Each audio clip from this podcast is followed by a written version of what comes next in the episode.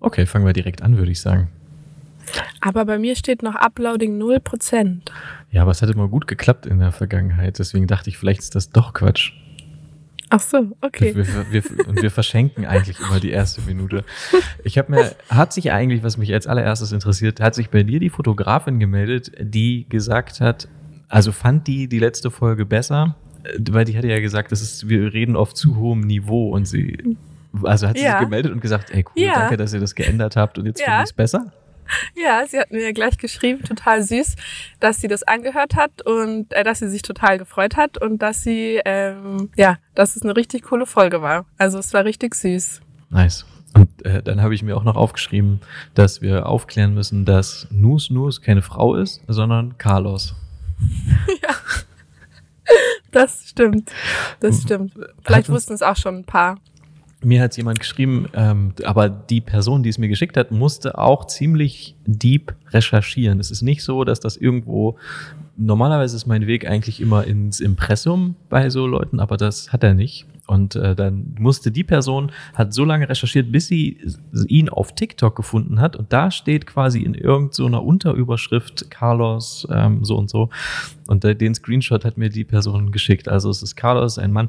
Und dann habe ich mich gefragt, weil eigentlich dachte, bin ich, bin ich mir ziemlich sicher gewesen, dass es muss eine Frau sein in der Art, wie Carlos fotografiert, ob man sowas unterscheiden würde. Also wenn man uns jetzt zehn Portfolios hinhalten würde, ob man sagen könnte, das ist eine Fotografin oder das ist ein Fotograf. Ist eigentlich spannend.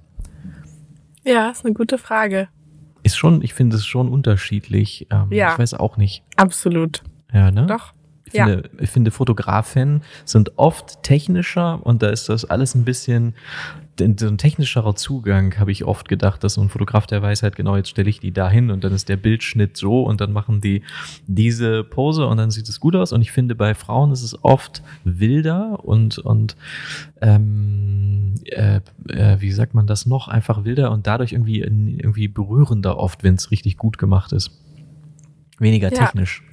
Ja, absolut. Obwohl das das dann, irgendwie ist das wieder so typisch, dass tendenziell, wie bei allen Sachen, würde man denken, Frauen kochen besser und dann gibt's die Starköche, sind dann wieder die Männer. Und irgendwie denke ich mir gerade, Frauen, nicht, dass Frauen besser Hochzeiten fotografieren, aber ich glaube, manchmal haben Frauen eine größere Romantik dahinter und finden es irgendwie, sehen weniger, wie du sagst, weniger die Technik und das Business, sondern ja, man sieht überall so das Romantische und die Liebe. Und dann kommt da trotzdem so ein Nus Nus und stellt alle in Schatten. Und es ist wieder ein Mann. Aber ich Eigentlich finde, bescheuert. aber bei Berufen ist es ja nicht die Qualität, die darüber entscheidet, ob die Frau erfolgreich in irgendeiner Position wird, ob sie jetzt diesen, diesen Chef, Koch, Köchin, Posten bekommt, dann entscheidet halt irgendjemand und der nimmt dann den Mann, auch wenn der Mann schlechter ist. Diese, das ist ja leider Tatsache. Leider viel zu häufig, nicht immer, aber viel zu häufig. Aber es gibt unglaublich viele sehr erfolgreiche und richtig gute Fotografinnen. Die sind aber oft auch leise, finde ich. Also die, die ich so kennenlerne, da denke ich mir immer, okay, wow, ich hatte dich gar nicht auf dem Schirm und dann stelle ich im Nachhinein fest, die sind sehr leise und auf Events oder so lerne ich die dann kennen und sehe deren Portfolio und denke mir, das ist ja unglaublich. Also Männer sind eher trampelig und dann, dann sind die vielleicht nicht so gut, aber sie sind sehr laut und dadurch sieht man sie. Und, und Frauen nehmen sich, nehmen sich zurück, leider zu Unrecht, finde ich. Ich glaube aber auch immer, dass man, wenn man als Mann in der Hochzeitsbranche erfolgreich ist, ist es meiner Meinung nach fast unabdingbar, dass man irgendwann laut und ich weiß nicht auch nicht, ich würde jetzt nicht sagen eingebildet wird, aber ich habe manchmal das Gefühl, dass Männer nicht so gut mit dem Feedback umgehen können, mit dem Positiven, weil man bekommt ja wahnsinnig gutes Feedback. Also einem wird ja ständig gesagt, du bist der Beste und wenn ich mal heirate, dann nur noch du und wie kann man so schöne Fotos machen und ich habe manchmal das Gefühl, ich vergleiche das immer so, dass wenn man als Frau in einem Club ist oder in einer Bar und dann kommt mal ein Mann zu einem Herrn und sagt, oh, du bist die, ja, die schönste, die ich je Mhm. gesehen habe, das ist so, alles klar, das erzählst du jetzt gleich auch der Nächsten. Man hat nicht, man ist nicht so anfällig für Komplimente oder man nimmt sie auch nicht einfach so extrem Ah. ernst als Frau. Also irgendwie habe ich so die Theorie und ich habe immer das Gefühl, männliche Fotografen sind so schnell so selbstbewusst da drin und äh, hinterfragen sich weniger. Ist wahrscheinlich auch gut, vielleicht auch, also wahrscheinlich so ein Zwischending. Vielleicht wächst man dann auch als Frau auch mehr, weil man nicht ab Minute eins denkt, man ist die Größte. Ja. Aber ja, genau, ich habe immer das das, äh, Gefühl. Das Gefühl habe ich auch. Das haben auch ganz sicher Frauen, aber ich würde auch sagen, dass Männer ein größeres Ego haben, dass sie mehr Stolz haben und dass sie, dass da, da so, ich würde mich sogar da sehr mit reinzählen in den, in gerade in den ersten Jahren und dass sich das irgendwann aber geändert hat und ich irgendwie nachdenklicher und auch demütiger wurde. Vielleicht kommt das, wenn man älter wird, aber ich habe beobachtet das definitiv auch, dass ich mir denke, wow, ähm, also wenn ich irgendjemanden entdecke im Internet und ich habe das Gefühl, der macht jetzt Workshops und, und, und redet so im Internet, als wäre er der Größte und ich erzähle euch jetzt allen mal, wie das so läuft in der Fotografie, dann ist es auffällig, auffällig häufig ein Mann. Es gibt auch Frauen, die ich entdecke, die, die so sind, aber es ist auffällig häufig sind es Männer und die, wenn ich das dann mich so drüber nachdenke, dann denke ich, Moment, du machst doch das jetzt gerade erst seit, weiß ich nicht, wenigen Jahren oder du hast jetzt irgendwie zwei, drei gute Saisons gehabt und hast gute Hochzeiten fotografiert, aber es ist wirklich ein, ich weiß ich nicht, vielleicht, ich habe,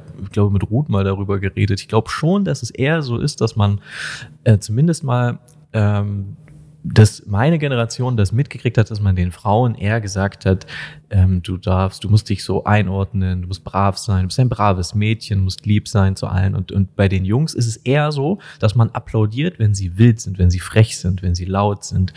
Ähm, und, und ich glaube schon, dass das, dass das prägt, bis ins, äh, dass man dann auch so gerade wenn man im Internet sich so exponieren kann, dass dann dadurch die Männer auch eher laut und wild und ähm, äh, sind so und sich eben vielleicht alles so ein bisschen besser darstellen und nicht so für Kritik empfänglich sind. Glaube ich auch. Ja, das kann ich mir auch vorstellen. Ich finde aber auch interessant, was du gesagt hast, dass du meintest, du warst am Anfang auch vielleicht mehr so oder halt nicht mehr so, aber halt irgendwie selbstbewusster, vielleicht manchmal in der Arbeit oder lauter. Das geht dir das auch so, dass man wenn man anfängt, relativ schnell, ja, man ist am Anfang gefühlt nicht, nicht zufriedener mit seiner Arbeit, aber man ist irgendwie am Anfang stolzer, bis man dann mal wirklich, man denkt am Anfang, boah, ich bin ja richtig gut, so. Ja. Und dann so nach ein, zwei Jahren erweitert sich der Horizont und man sieht auch mal, nicht nur die drei Fotografen um sich herum, sondern auch mal internationale Arbeiten und so. Und dann denkt man sich plötzlich, Ach so, ja, okay, nee, also mhm. ähm, genau so. das geht ja auch noch ganz anders. und ähm, gefühlt, ja, also ich finde es natürlich immer wichtig. Also ich glaube, man man wird im Endeffekt nicht glücklich, wenn man nicht zufrieden mit seiner Arbeit ist. Also man, wie ich glaube, das habt ihr bestimmt auch schon mal in einem Podcast gesagt, wie wichtig das ist, sich nur mit sich selbst zu vergleichen, mit seiner eigenen Entwicklung.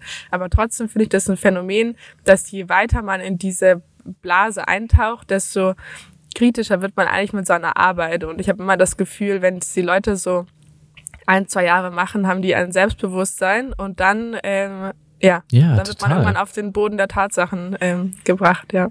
Das ist richtig interessant, da habe ich noch nicht drüber nachgedacht. Aber wenn ich, als du es gerade gesagt hast, habe ich darüber nachgedacht in Form eines Diagramms, dass man, wenn man den, wie stolz bin ich auf das, was ich da mache und wie gut bin ich in dem, was ich mache. Und wenn du da jetzt zwei Linien zeichnen würdest, dann würde zuerst, sage ich mal, die Linie, wie, wie stolz bin ich, die würde ziemlich hoch ansetzen weil wir haben unglaublich schlechte Fotos gemacht, ganz viele Jahre lang und dann fanden das Freunde aber total super und die Familien und wir waren unglaublich stolz und dachten, das ja, wir sind ja, also wir haben endlich gefunden, was uns in die Wiege gelegt wurde, was wir, wofür wir bestimmt sind. Wir sind ja Naturtalente.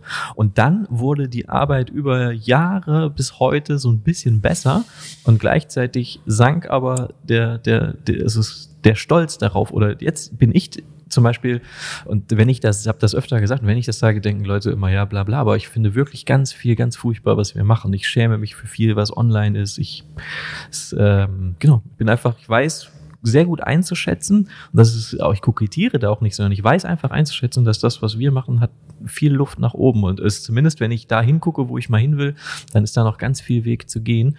Ähm, und das ist auf jeden Fall, das ist vielleicht dieses Hochschnellen an, ich bin sehr überzeugt von mir, ist das, ist das so ein Tuck stärker noch bei, bei Männern zu mir, zumindest war ich auch mehr outgoing als Julia das war und, und habe viel mehr gesagt, das ist doch super, da können wir doch Geld mit verdienen. Was, äh, wir sind ja total, wir können ja Workshops geben. Das ist ja unglaublich, äh, wie gut wir sind.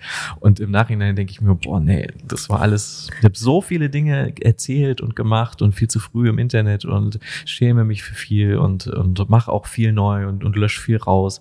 Ähm, und wahrscheinlich hört das auch nie auf. Wahrscheinlich denken wir auch in, in, in ein paar Jahren, dass das, was wir heute machen, komisch ist und ja. Ich glaube immer, so ein gesundes Maß ist wichtig. Also ich glaube, dass es ja wichtig ist, also sich jetzt so total zu schämen, das, was man gemacht hat, glaube ich, ist da nicht angebracht, aber ähm, auf jeden Fall zu hinterfragen. Und ähm, ich weiß nicht, ob ich das hier schon mal erzählt habe, dass ich habe das dieses Jahr leider nicht gemacht, weil ich ja, das habe ich glaube ich im ersten Podcast erzählt, ja eigentlich dachte, ich habe mehr Pause im Winter und leider ging es ja so äh, komplett durch, aber das werde ich auf, auf jeden Fall nächstes Jahr wieder machen dass ich immer so ein Portfolio-Review gemacht habe jedes Jahr von einem Fotografen, äh, der, der mir gut gefallen hat. Und ich finde, das hilft einem immer total. Also danach fühlt man sich zwar total klein, aber das finde ich entwickelt, also dann entwickelt man sich immer ähm, nochmal extrem weiter. Also, also, du hast das gebucht bei jemandem, zu ja, dem du aufschaust genau, ja. und dann hat, hat die Person dir ihre Meinung gesagt zu deinem Portfolio. Also genau. du hast ja freiwillig in die Höhle des Löwen, ja, um dann ja. besser zu werden. Ja, aber das ist also es ist wirklich irre. Ich habe wirklich das gemerkt jedes Jahr, als ich das gemacht habe. Also ich habe angefangen, äh, da haben wir uns doch auch äh, gesehen. Danach in Leipzig habe ich bei Katrin und Simon angefangen.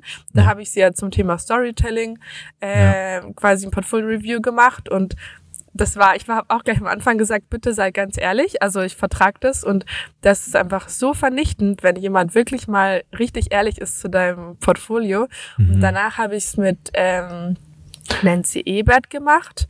Das was ich vielleicht, auch, Entschuldigung, dass ich unterbreche, aber das, was man vielleicht, was ich noch dazu sagen würde, ist, dass Katrin und Simon ja tendenziell anders fotografieren als du.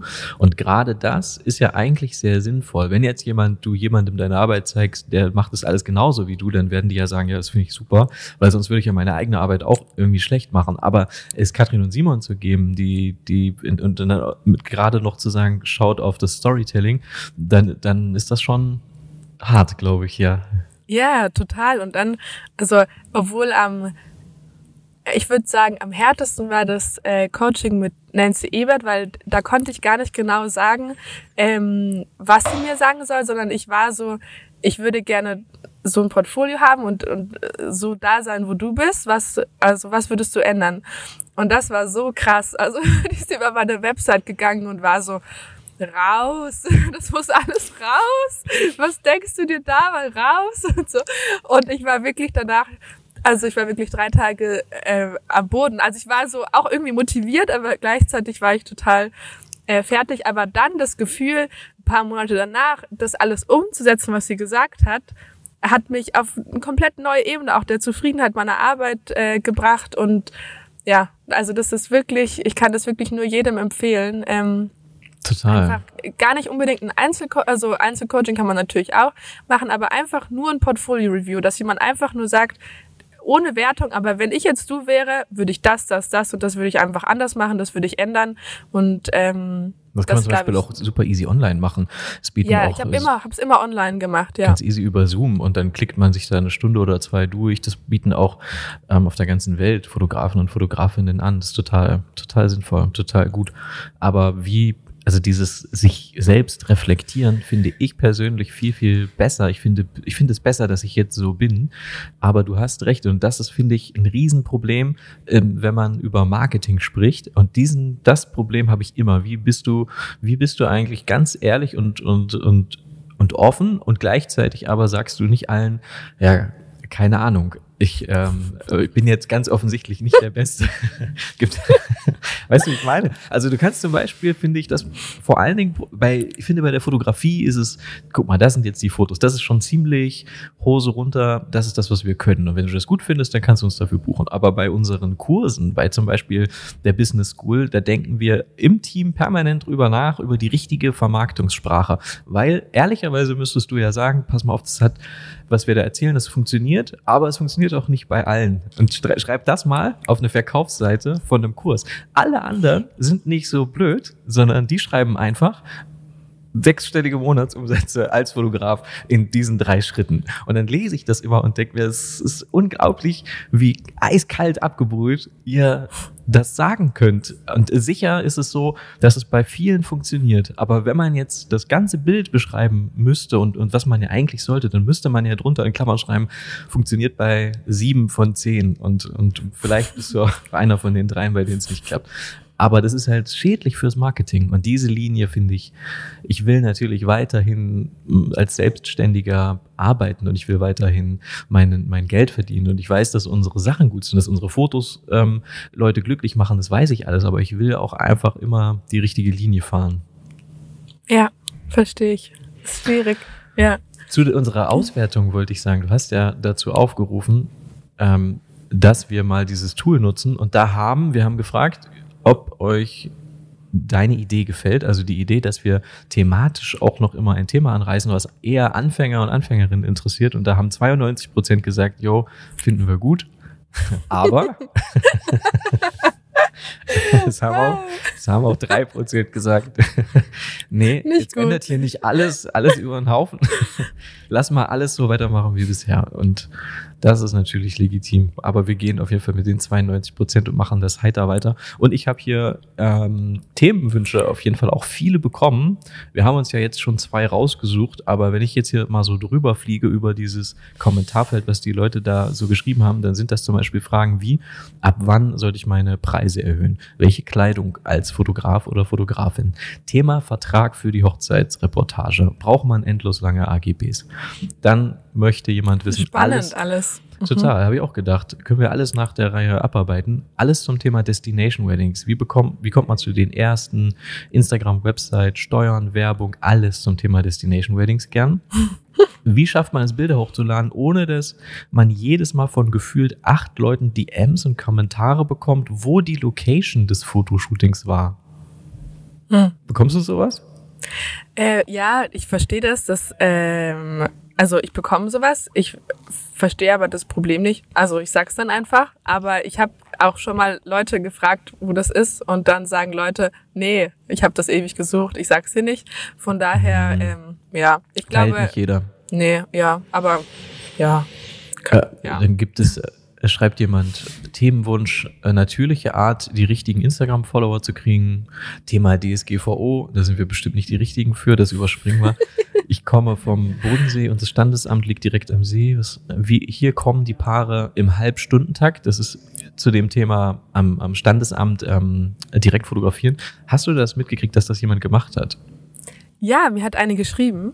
Hat dir auch jemand geschrieben? Mir hat, ein, ein, mir hat Alex geschrieben, ein, ein Mann. Hat dir eine Frau geschrieben, ah, die das gemacht hat? Mir hat eine Frau geschrieben, dass sie voller Tatendrang war nach unserem letzten Podcast, so wie ich mir das vorgestellt habe. Krass. Ähm, und sie ist hingeradelt direkt und leider hatten aber alle schon äh, einen Fotografen und eine Fotografin vor Ort, aber sie äh, sagt, bleibt dran und sie findet es eine Hammer-Idee. Also es wo, war richtig wo war süß. das? Weißt du das?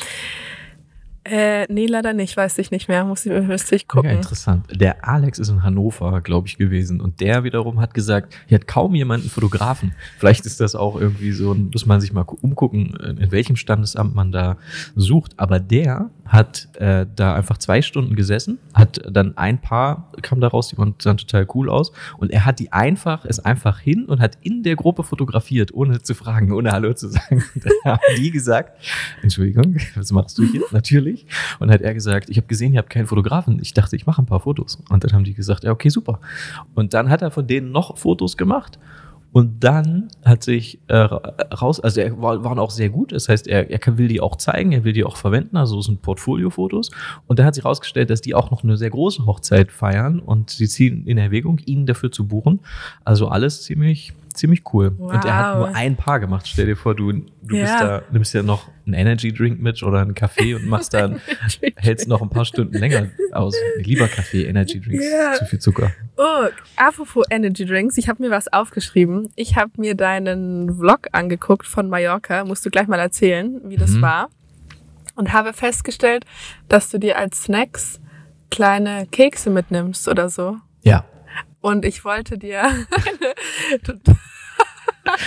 ich wollte dir eine Snack-Empfehlung mitgeben. Ah, ja. Und zwar, es ist wirklich, ich habe ähm, ich habe da so, ich habe so ein Problem, wenn ich von was begeistert bin, drehe ich total durch. Und deswegen habe ich zum Beispiel ganz viele von diesen Snacks, ich sag gleich welche, auch in mein Coworking hier mitgenommen und habe allen meinen Leuten die gegeben, weil ich sage, die müsst ihr probieren, die sind Mhm. so lecker. Mhm. Und zwar gibt's die Marke Three Beers. Also das, die machen eigentlich Porridge.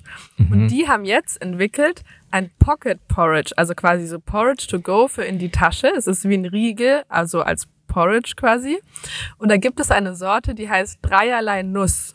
Und die ist, das kann ich nicht in Worte fassen, das ist quasi wie die beste Süßigkeit, die du je Mhm. gegessen hast. Und gleichzeitig hat es aber keinen industriellen Zucker und das ist nur mit so mit Nussmus gemü äh, ge gemüst, gesüßt.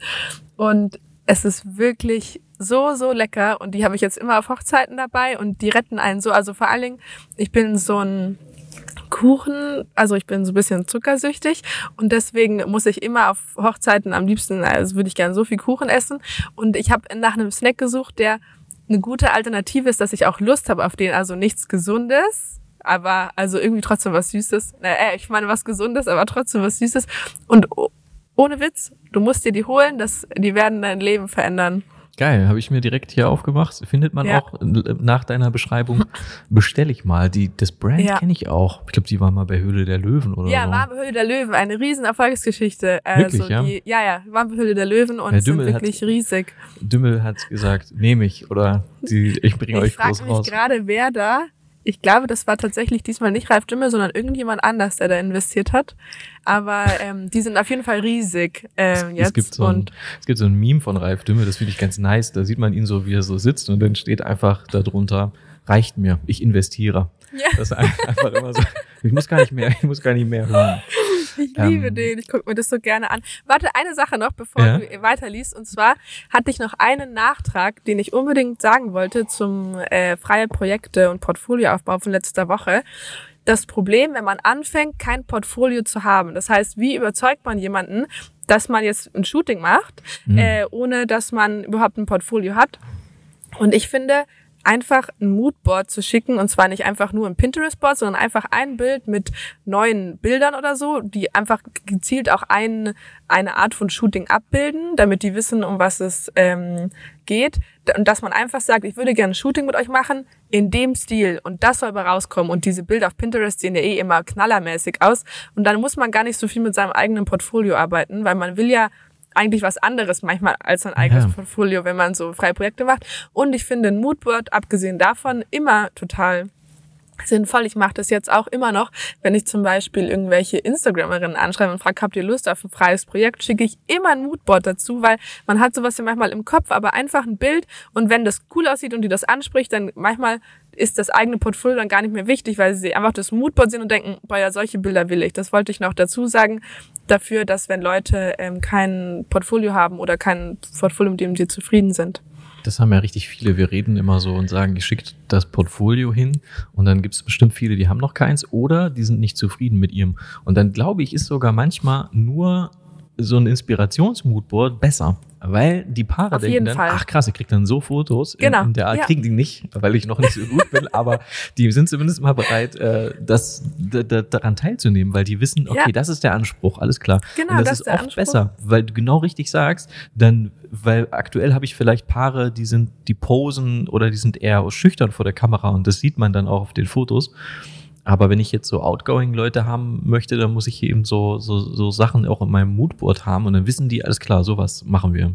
Ja, total. Und die Kleidung sieht man auch gleich. Also ähm, das ist einfach, also wirklich äh, ein Riesenunterschied. Und man, wie gesagt, man muss sein eigenes Portfolio gar nicht mitschicken. Ich Sagt mache auf Instagram, Anfängerin. ich Mhm. mache auf Instagram so, mache ich so Alben, die ich mir speichere und dann habe ich zum Beispiel für irgendeinen Shoot ähm, oder Julia und ich speichern dann da so Sachen rein und dann screenshotten wir das einfach und schicken das dann den Leuten und sagen, guck mal, also machen wir heute, meine, mittlerweile kann man auch unser Portfolio angucken und, und weiß zumindest mal, so fotografieren wir, aber wir schicken auch trotzdem immer ein Moodboard mit und sagen, das wollen wir machen. Ja, total, weil, also mir geht es halt so, wenn ich ein freies Projekt mache, mache ich ein freies Projekt, weil ich das noch nicht in meinem Portfolio habe.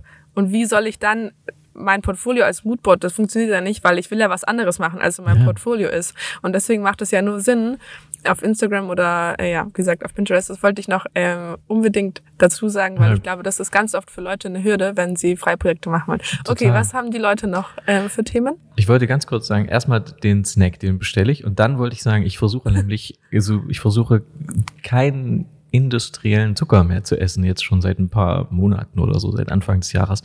Und auf Hochzeiten ist das dann eine Ausnahme, weil ich mir denke, ich muss irgendwas snacken. Und dann habe ich mir die Snacks gekauft, die du gesehen hast. Davon habe ich ähm, alles hier mit nach Hause genommen, weil ich es nicht aufgemacht habe, außer diese eine kleine Kekstüte. Die habe ich dann immer, das finde ich praktisch, weil wenn man das Objektiv wechselt und du gehst so zu deinem Rucksack oder deiner Tasche und dann liegen die da eh schon offen. Und dann schiebe ich mir immer heimlich so ein, zwei Kekse rein und dann warten um mich rum Leute und dann hören die es aber so ein bisschen, die waren so laut und dann hören die es ein bisschen knuspern. Und dann wissen die, ah, der ist jetzt. Aber das finde ich äh, smart, so beim Objektivwechsel sich schnell so zwei, drei so Kekse einfach reinzutun. Ähm, aber die werde ich ausprobieren, die Pocket Porridge. Wirklich. Ja, vor allen Dingen, wenn du Dreierlei. eh auf industriellen Zucker verzichtest, sind die der Hammer und wirklich, also die, also auf jeden Fall aber dreierlei Nuss. Die anderen sind auch okay, so, Okay. sind lecker. Ja, aber ich. dreierlei Nuss, ist ein, du bist gegen Nüsse allergisch, aber Nee. wenn nicht, dann Aber ich hau mir auf Hammer. Hochzeiten auch alles rein. Bei Hochzeiten ist absolut Cheat, ähm, Cheating, da esse ich die Kuchen und, und was es da eben so gibt.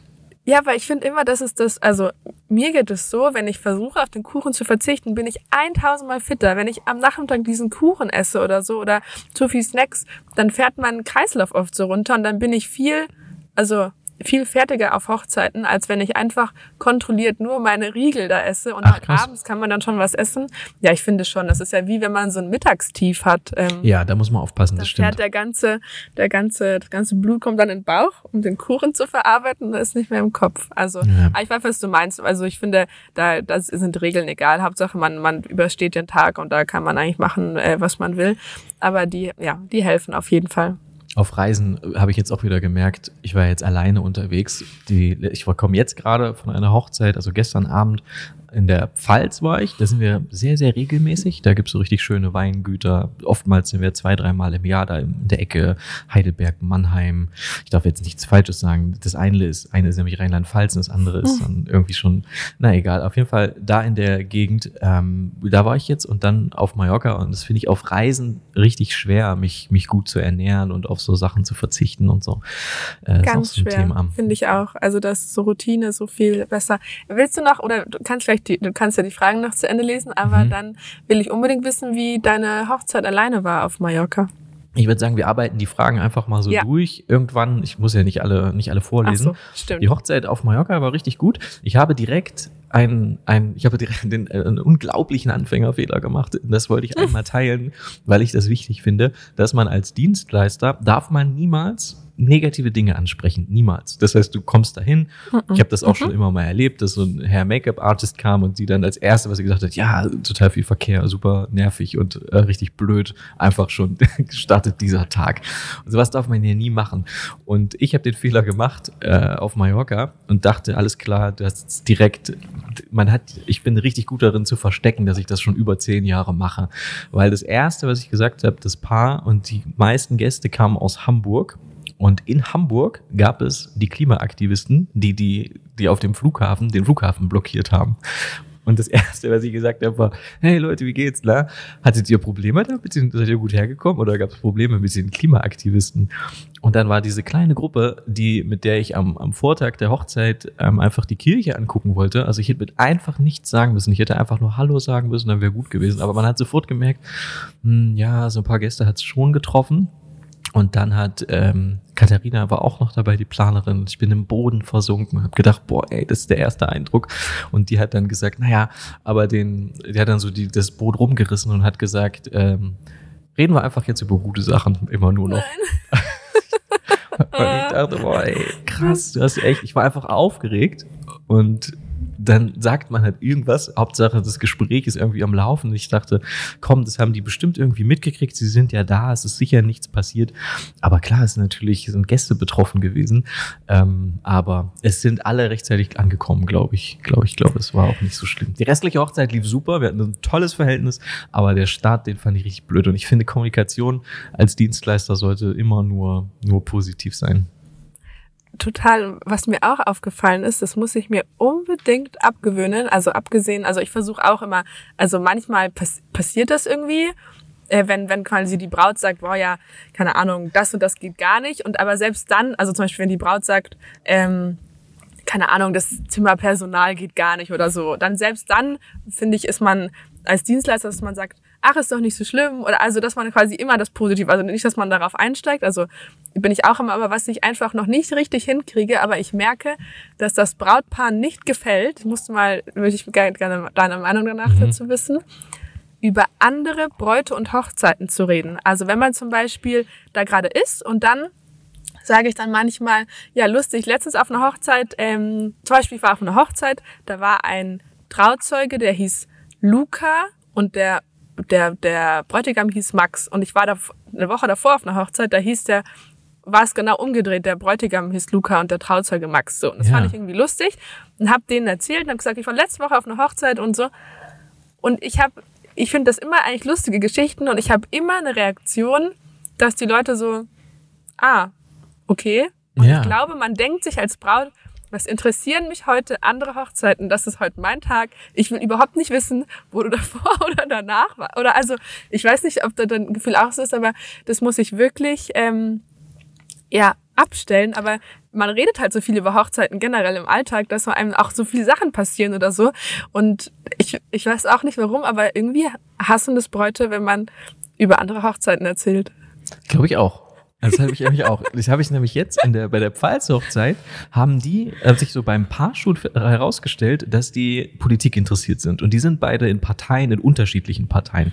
Und dann ähm, habe ich einfach, da dachte ich mir sofort, kurz nachdem ich es gesagt habe, Digga, warum sagst du das? Es ist einfach unnötig, auf, irgendwie irgendwelche coolen Geschichten auszupacken. Habe ich gesagt, ich habe ja mal eine Hochzeit von einem Spitzenpolitiker fotografiert, äh, von der und der. Äh, und ich wollte einfach, man will dann einfach das Gespräch am Laufen halten und denkt sich, vielleicht sind die ja total begeistert, wenn sie erfahren, dass ich, aber eigentlich ist es total, man würde das bei Freunden auch nicht machen. Es ist fast so angeben, es ist fast, ähm, und, und über, war die, dann denken die sich vielleicht, ja, fand der die Hochzeit besser von dem oder heute ja, geht's doch um unsere. Besser, ja. Ja, weißt du, also ja. ich fand es auch wirklich ja. von mir selber unangebracht und habe exakt das vorgestern eben auch gedacht, was du, was du gerade gesagt hast. Ich glaube, man muss dann, es gibt schon, finde ich, ab und zu Menschen, die sind super neugierig und sagen, ey, du bist doch auf vielen Hochzeiten, wie ist denn das so? Und, aber ich glaube, es gibt auch ganz viele, die wollen das nicht hören, sondern die wollen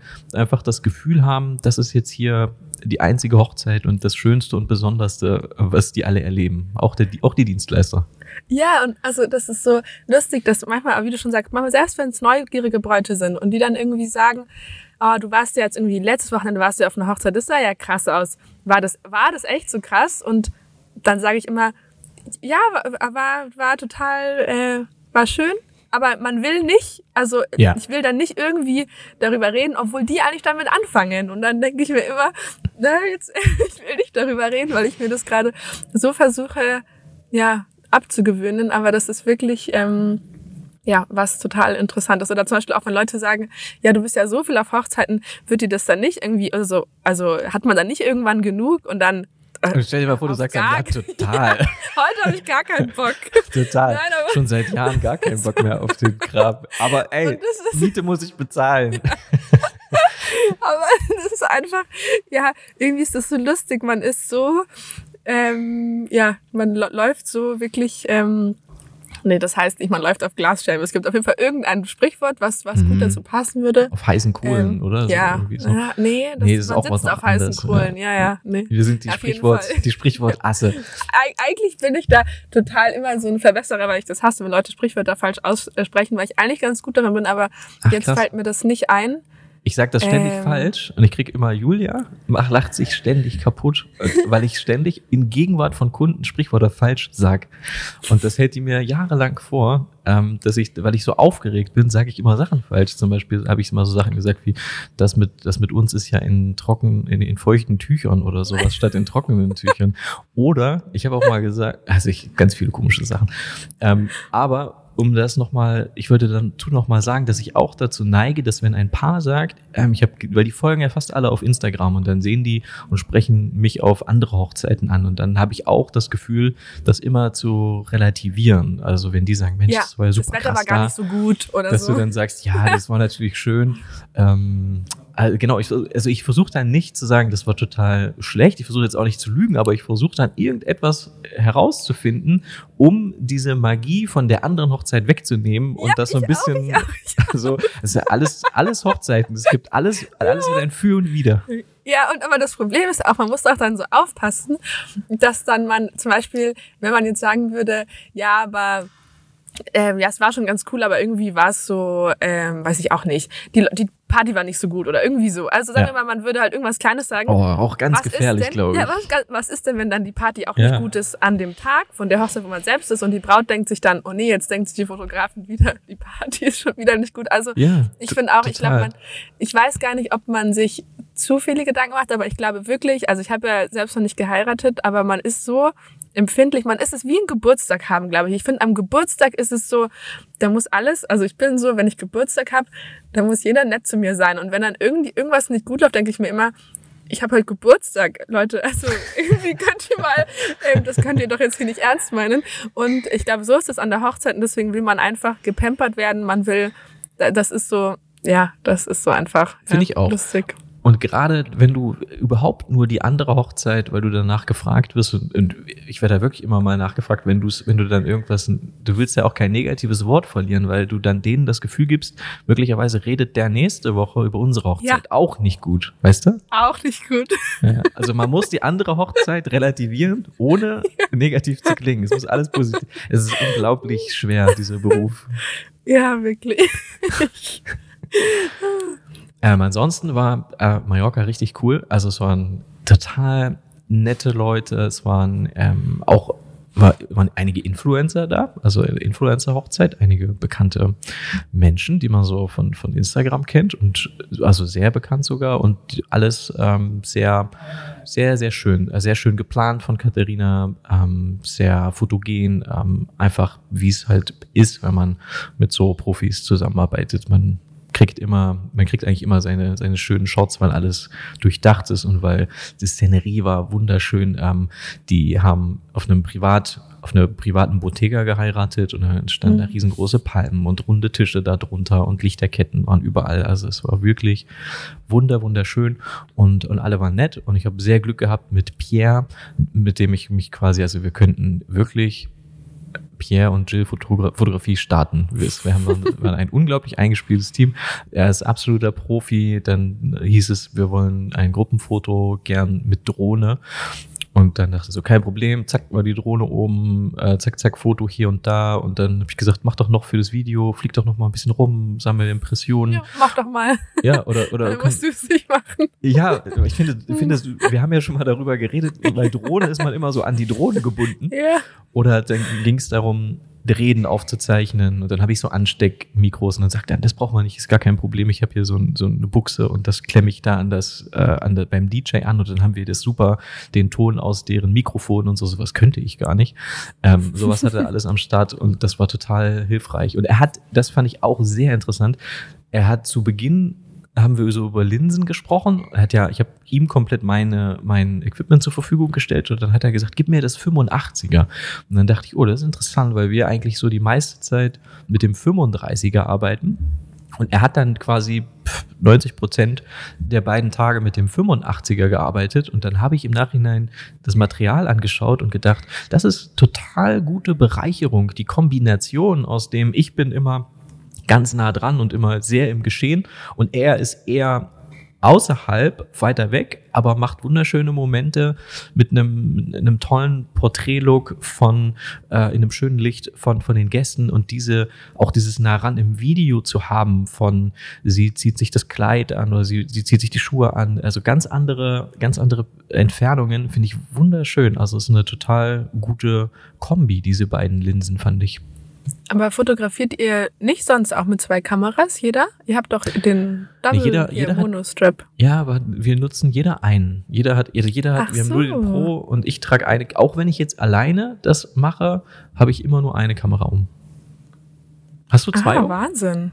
Ja, immer. Und ich habe vor allem immer 85 und 35. Also das ist auch meine Kombi, die ich immer Nice. habe. Und ich lieb, also ich liebe das. Und ich hatte jetzt, äh, meine Second Shooterin hatte immer nur eine Kamera und hatte dann so die Objektive bei sich ähm, an so einem Gürtel. Ich weiß nicht, ob du das kennst, dieses Free-Design, wo man diese Objektive das da wechselt. Steffi, ich habe jetzt in der Pfalz mit Steffi äh, fotografiert, Steffi Meinig, und die hatte das auch. Ja, genau. Und das ist also eigentlich ganz praktisch, obwohl das ein bisschen blöd ist, weil das natürlich so auf einer Seite des Gewichtes, glaube ich, nicht so gut für den Rücken. Aber äh, die hatte immer dann eine Kamera, meine Second Shooterin, und musste dann immer wechseln. Und dann hat sie letztens gesagt, also ich glaube, sie kauft jetzt aber von ihrem Geld noch eine zweite, weil es einfach so nervt, das immer zu wechseln.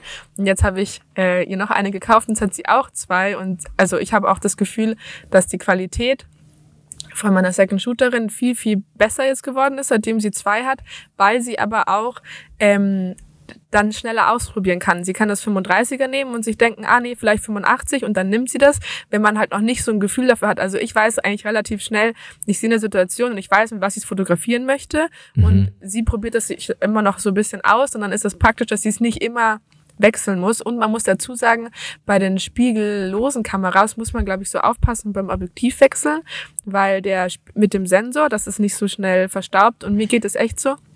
Ich hatte jetzt so ein Studio-Shooting vor ein paar Wochen. Das Studio war ein bisschen staubig und dann habe ich nur eine Kamera dabei gehabt und habe Objektive gewechselt und innerhalb kürzester Zeit war mein Sensor so dreckig und ich finde, bei Foto macht das eigentlich ja nicht so viel aus, aber ich finde, bei Video ist es schon blöd, wenn da so ein Fussel dann da ist. Total. Ja, auf jeden Fall bin ich immer mit äh, zwei Kameras äh, unterwegs und habe aber eigentlich immer 35 und 85 und wenn ich aber zum Paar-Shooting gehe zum Beispiel, habe ich dann 24 und 50 drauf. Das Mhm. mag ich total gern dann die ähm, Kombi. 24 ist auch, dann nimmst du das eher für so, wenn die so weiter weggehen oder schon Ja, oder? genau. Kann also ja, ja, so genau. Mhm. Nee, nee, nee, genau. Also weiter weg und einfach die ganze Szenerie und dann fotografiere ich aber, glaube ich, fast das meiste mit 50. Ich mag einfach, Ja. ich liebe einfach das 50 Millimeter für, ja. Nehme ich auch jetzt mittlerweile ganz oft für Gruppenfotos her. Das Ja. finde ich richtig schön. Es hat irgendwie einen schönen Look. Also halt so bei so kleinen Gruppenfotos. Ja, man Ja. muss schon, wenn man, der Pierre zum Beispiel auch mal so Gruppen fotografiert mit 85, da muss man schon rufen, wenn man Ja, jetzt muss man irgendwas, rufen. Ja, wenn man jetzt irgendwas Aber ändern es ist will. schon schön. Ist schon, schon äh, schön, Total. äh, schön vom Look, muss ich sagen. Also mir Total. fällt das immer auf. Ich finde, je schöner die Hochzeit ist, also wenn die Location mega krass ist und alle gut angezogen sind, ich finde, dann kann man mit einem 24 oder 35 richtig gut arbeiten, weil egal was man drauf hat, es sieht mega aus. Die Location, die Blumendeko und so weiter. Aber ich finde manchmal, wenn man so, wenn es nicht so ästhetisch alles ist, dann finde ich, ist es richtig immer gut mit 85 zu arbeiten, weil man so viel ausblenden kann. Das mag ich Ja. immer richtig gerne. Das 85er ist, bin ich auch großer Fan und diese, ähm, wir haben dieses R, die, die ist auch gar nicht so teuer mit Makrofunktion. Das heißt, man kann damit auch super Details, Ringe und sowas alles fotografieren. Ähm, und für Video liebe ich es auch. Da finde ich es immer schöner, wenn man so kleine Details und Ausschnitte zeigt, dann halt anstatt mit einem Weitwinkel. Damals haben wir unsere Mhm. Videos immer mit 24 und dann wusste man als Betrachter sofort, äh, alles klar, so sieht das da aus. äh, also es ist alles offensichtlich offengelegt, ähm, anstatt die das so langsam im Video aufzubauen, was es zu sehen gibt. Und da bin ich sehr gespannt auf seine, auf seine Aufnahmen und das dann so zu kombinieren, ist, glaube ich, richtig cool. Also, ich werde mal über zwei Kameras nachdenken. Ich weiß gar nicht, es hat sich so, weil wir es nie gemacht haben, habe ich auch nicht mehr so richtig drüber nachgedacht, weil ich mir immer dachte, warum sollte ich? Wenn ich jetzt, ich mache alles mit dem 35er und es gibt Situationen, da brauche ich natürlich das 85er, dann wechsle ich's. Ähm, aber ich habe natürlich, wie du, also wahrscheinlich denke ich mir, so oft wie ich's nutze, da lohnt es sich nicht, den ganzen Tag zwei Kameras umzuhaben. Da wechsle ich lieber, weil es zu wenig ist. Aber wahrscheinlich würde sich auch meine Art zu fotografieren ändern, wenn ich die Möglichkeit jederzeit hätte, das 85er quasi an der anderen Kamera einfach nur hochzunehmen. Vielleicht muss ich es mal ausprobieren. Vielleicht ändert sich dann auch. Dann kannst du aber nicht mehr die Kekse snacken, wenn du, Stimmt, stimmt. Da muss ich mir was anderes wenn du sie, ja. wenn du es äh, so hast. Apropos äh, Details fotografieren, ich meine, ich habe in irgendeinem Podcast gehört von dir, wo es darum ging, ähm, dass äh, quasi, es gibt ja Leute, die so ganz aufwendig Details fotografieren und so Matten mitnehmen oder so, Mhm. oder? Mit Ja. wem war denn das? Mit der mit Ruth, glaube ich, kann das Ich sein? glaube, mit Ruth habe ich es besprochen. Ja. Genau, habe ich so. Ich habe einen Kurs mal gekauft. Da ging es nur darum, wie eine Fotografin ja, Flatlays bestimmt haben wir den fotografiert. gleichen. Wie, wie, wie Symphony oder so? Weißt du noch, ob die so hieß? Nee, das war sie nicht. Ich weiß, so. wer das ist. Die sind ja Leipziger, also ich kenne die auch persönlich. Ah, die hat mhm. sich nämlich auch krass darauf spezialisiert und bietet da auch Workshops an. Ich habe meinen Kurs gekauft bei Aeon und Aeon ist leider nicht so bekannt, was ich super schade finde. Es hat ähm, der Ross Tanner von Flow Themes hat, hat Aeon gegründet und der, das schreibt man A-E-O-N, Aeon University und da gibt es zum Beispiel Kurse von Igor Demba, von Sean Flanagan und auch von einer, also super toll, also gehen so eine Stunde, sind so Mini-Kurse und finde ich total geile Plattform und die sind integriert bei Looks Like Film, das heißt, wenn man da guckt, dann, dann findet man die Kurse auch. Und äh, da war eine, die fotografiert so analog und die hat halt also wirklich unfassbar aufwendig Stunden ähm, hat die das Flatlay äh, gebaut, um dann einfach mit einer analo analogen Kamera drei Fotos zu machen und dann wurde alles wieder abgebaut. Und es sieht auch wirklich wunderschön dann aus. Aber hast du dir jetzt dann äh, so eine Matte gekauft? Oder? Nee, nein, nein, nein. nein. Weil ich nämlich, also was ich mich so lustig finde, ist, dass ähm, ich habe diesen, also auch so einen Workshop eben gekauft, da ging es auch um so Matten und dann gibt's ja auch so so Klötze, wo man dann die ähm, die Dass das unterschiedlich hoch Einladungen, ist? genau, dass das unterschiedlich Ja. hoch ist und so weiter. Mhm. Und ich finde, also natürlich könnte ich mir jetzt das, äh, das super aufwendig machen, auch über Stunden alles hinlegen. Aber mir geht es eher so, also ich habe mir diese Matte gekauft und auch diese Klötze.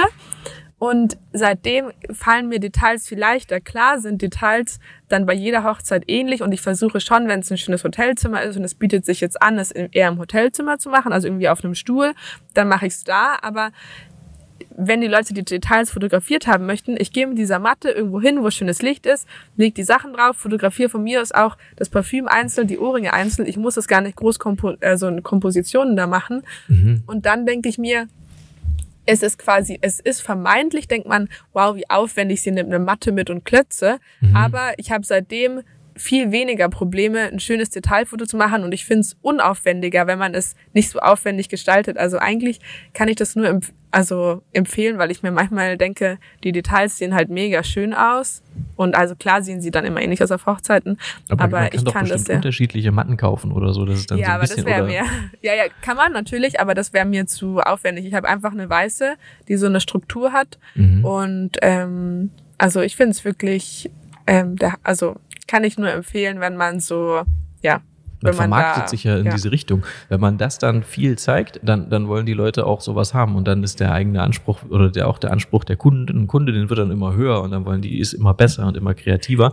Aber deswegen zeigt genau. man sowas tendenziell, wir zeigen sowas sehr, sehr wenig. Und deswegen ist es jetzt nicht so, dass unsere Kunden und Kundinnen äh, das erwarten. Und das glaube ich gut. Wir, ich geb mir da, wir geben uns da schon Mühe und, und, aber du hast schon recht, es gibt schon immer diesen Moment, dass man in den Zimmer steht und dann kriegt man das in die Ja. Hand gedrückt und dann guckt man sich nervös um und denkt sich, okay, welcher äh, Untergrund wäre jetzt gut? Wo habe ich meine Ruhe? Das Licht muss passen und der Untergrund muss passen.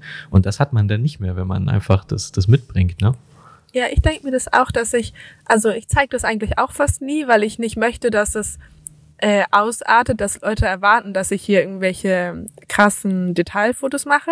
Mhm. Ab und an vielleicht mal, aber also ich würde jetzt auch nicht sagen, dass ich eine Fotografin bin, die für Flatlay-Fotografie äh, steht. Also, wie- also ich, wie gesagt, ich zeige es kaum. Aber ich merke, dass wenn Leute das auswählen bei ihren Alben, dass sie das lieben. Also es ist einfach nur für die Paare.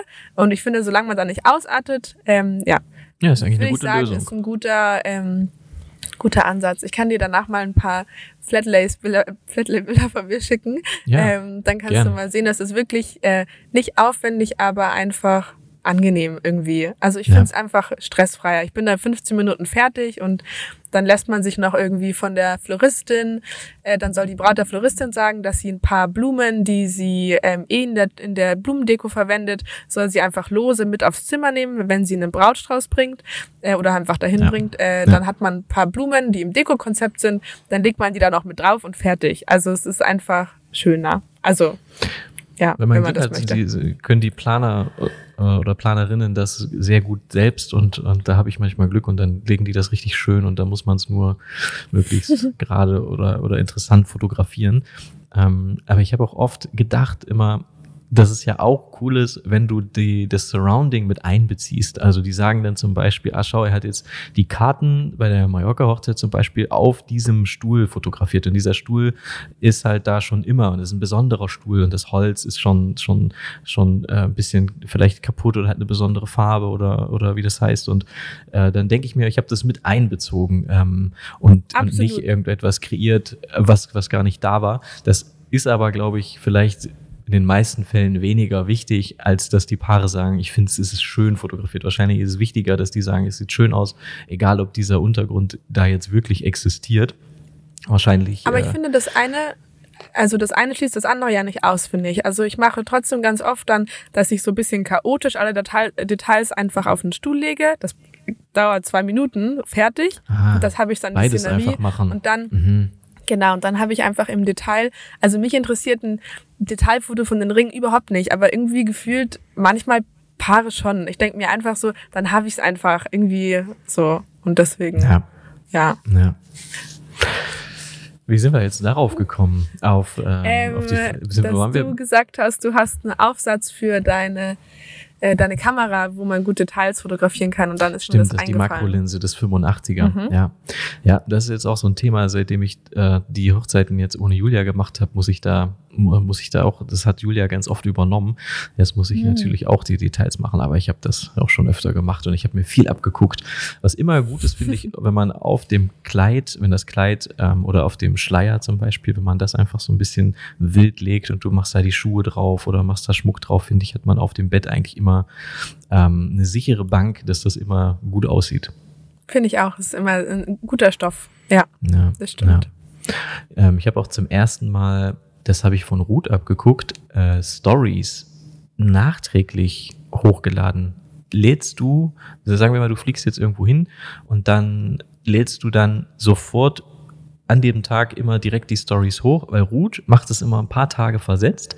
Und ich habe es zum ersten Mal mir überlegt, vielleicht ist das auch, vielleicht ist das gar nicht so unklug, weil dann wissen die Leute nicht immer, wo bin ich gerade, wo ist der gerade. Ähm, ähm, und habe das zum ersten Mal quasi die ganze Mallorca-Hochzeit gemacht. Und als ich wieder hier war, habe ich die Stories dazu hochgeladen.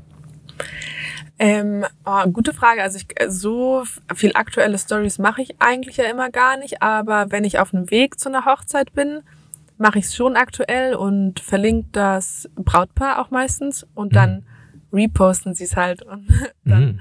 ist die, ähm, also ich finde es ist immer gut für die Reichweite, relativ eher aktuell Sachen zu posten äh, für Hochzeiten und äh, was ich auch mag, dass dann manchmal schon Freunde äh, ein, von dem Brautpaar auf einen aufmerksam werden und dann kennen sie deine Bilder und irgendwie vertrauen sie einem dann so ein bisschen mehr vielleicht an dem Hochzeitstag. Also ja. tendenziell würde ich sagen, bei, bei Hochzeiten finde ich versetzt hochladen, weiß ich nicht. Glaube ich, würde ich, also wahrscheinlich wäre es nichts für mich, aber so privat bestimmt. Da muss es ja auch nicht aktuell sein. Ja, stimmt, du machst jetzt ohnehin nicht so ich bin jetzt gerade hier und jetzt gehe ich dahin und sowas machst du ja eh nicht. Es ist ja eh aufbereitet und dann ist es dadurch ohnehin schon zeitversetzt. Aber das mit dem auf dem Weg zur Hochzeit eine Story machen und die beiden verlinken, das ist smart. Wenn das dann die Gäste sehen, ah, alles klar, das ist die Fotografin und, ja, genau. und gefällt mir gut und sie können einfach so ein bisschen vielleicht in den Highlights sich rumtreiben und, und, und lernen dich so ein bisschen kennen, ist eigentlich gut. Ist eigentlich sehr smart. Ja, ich mag das auch gerne und dann denke ich mir halt auch immer, wie gesagt, für die Braut ist ja das, das Wichtigste und eigentlich reposten sie es immer, weil äh, alle, die sich darauf freuen und Vorfreude auf die Hochzeit und dann freuen die sich da irgendwie auch drauf. Also ich mache das nicht immer, nur wenn ich ein schönes Motiv finde, aber ja. Du hattest jetzt keine Hochzeit, ne? Warst du unterwegs? Du bist Stell dir vor, ich hatte drei Wochen keine Hochzeit. Und das wie ist das so? so? Ah, der Oberhammer, weil ich einfach so viel abarbeiten konnte. Also eine Hochzeit ist ähm, ausgefallen, die äh, Mitte Juli und dann waren zwei Wochenenden geplant frei, weil ich auch in den Urlaub gefahren bin. Eine Woche nach Italien, nach Caorle, da wart ihr doch auch. Ja. Äh, schon mal, ja. Hä, wieso fährst du denn dahin? ja, das ist lustig. Äh, das kennt auch immer keiner den Ort, weil ähm, ich bin da früher mit meiner Familie immer hingefahren. Das war so ja, unser Familienurlaubsort. Mhm. Genau, das ist so ein, ist genau. ja auch irgendwie so ein Familienurlaubsort. Und ich fahre seit dem Abitur, also fast seit neun Jahren, mit der gleichen Freundin jedes Jahr eine Woche nach Kaorle. Und mhm. das ist mit einer meiner Lieblingswochen im Jahr. Wir gehen jedes Mal in die gleichen Restaurants.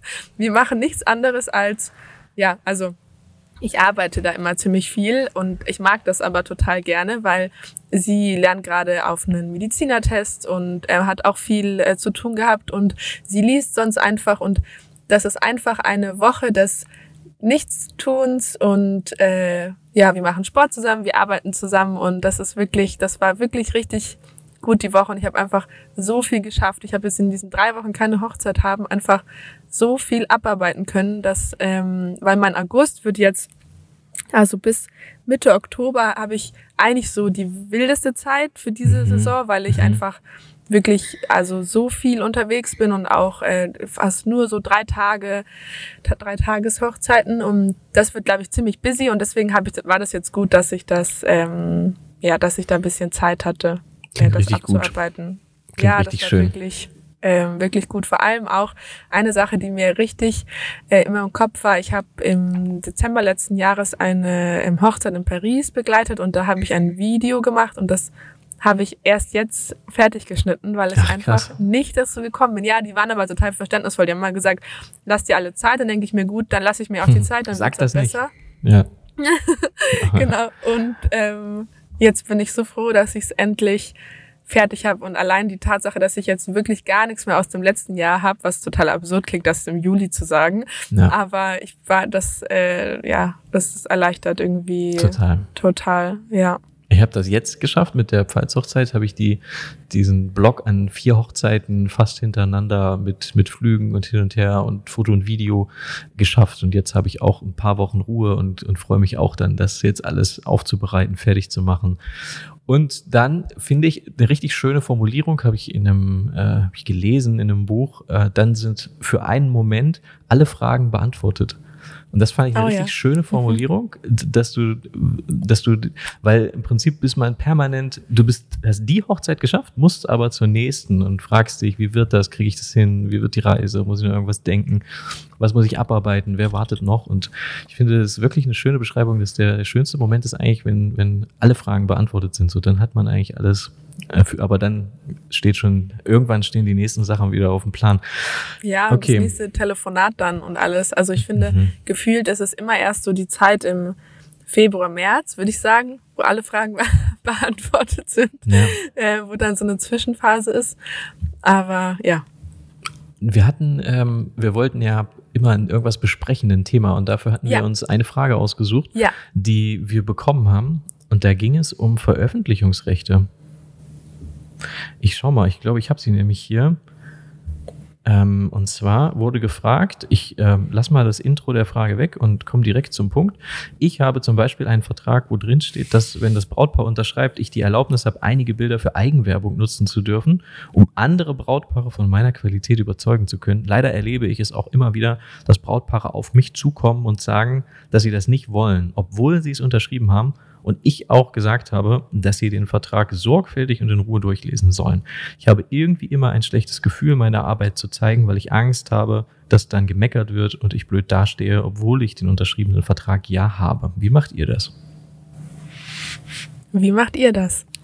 Also wir haben das, ich glaube, auch stehen, aber ich finde, es ist immer entscheidend zu fragen, in welcher Position ist, ist die Person, die man da jetzt um Rat fragt, weil ich würde jetzt in meiner Position sagen, wenn jemand sagt, zeig das nicht, dann würde ich sagen, okay, zeige ich nicht, ist mir egal, kein Problem. Aber ich vor fünf, sechs, sieben, acht Jahren hätte gesagt, bitte, bitte, bitte, lass mich das zeigen dürfen. Oder zumindest, ich würde dann wahrscheinlich, wenn das vorkam, das kam damals vor und es kommt heute noch vor.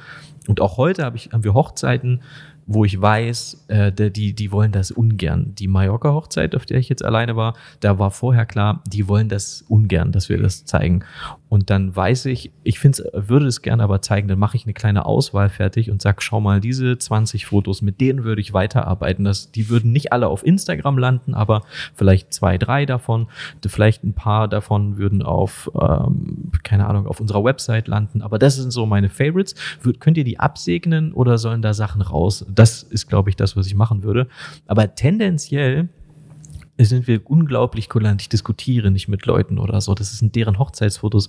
Ich habe selber, äh, wenn ich, äh, wenn Dinge fotografiert wurden, die mich persönlich betreffen, dann würde ich das auch entscheiden wollen, egal was da in diesem Vertrag steht. Ich bin da ich finde, wir sollten da, man kann ja freie Projekte machen und die dann verwenden für seine Sachen. Eben, du? genau, ja.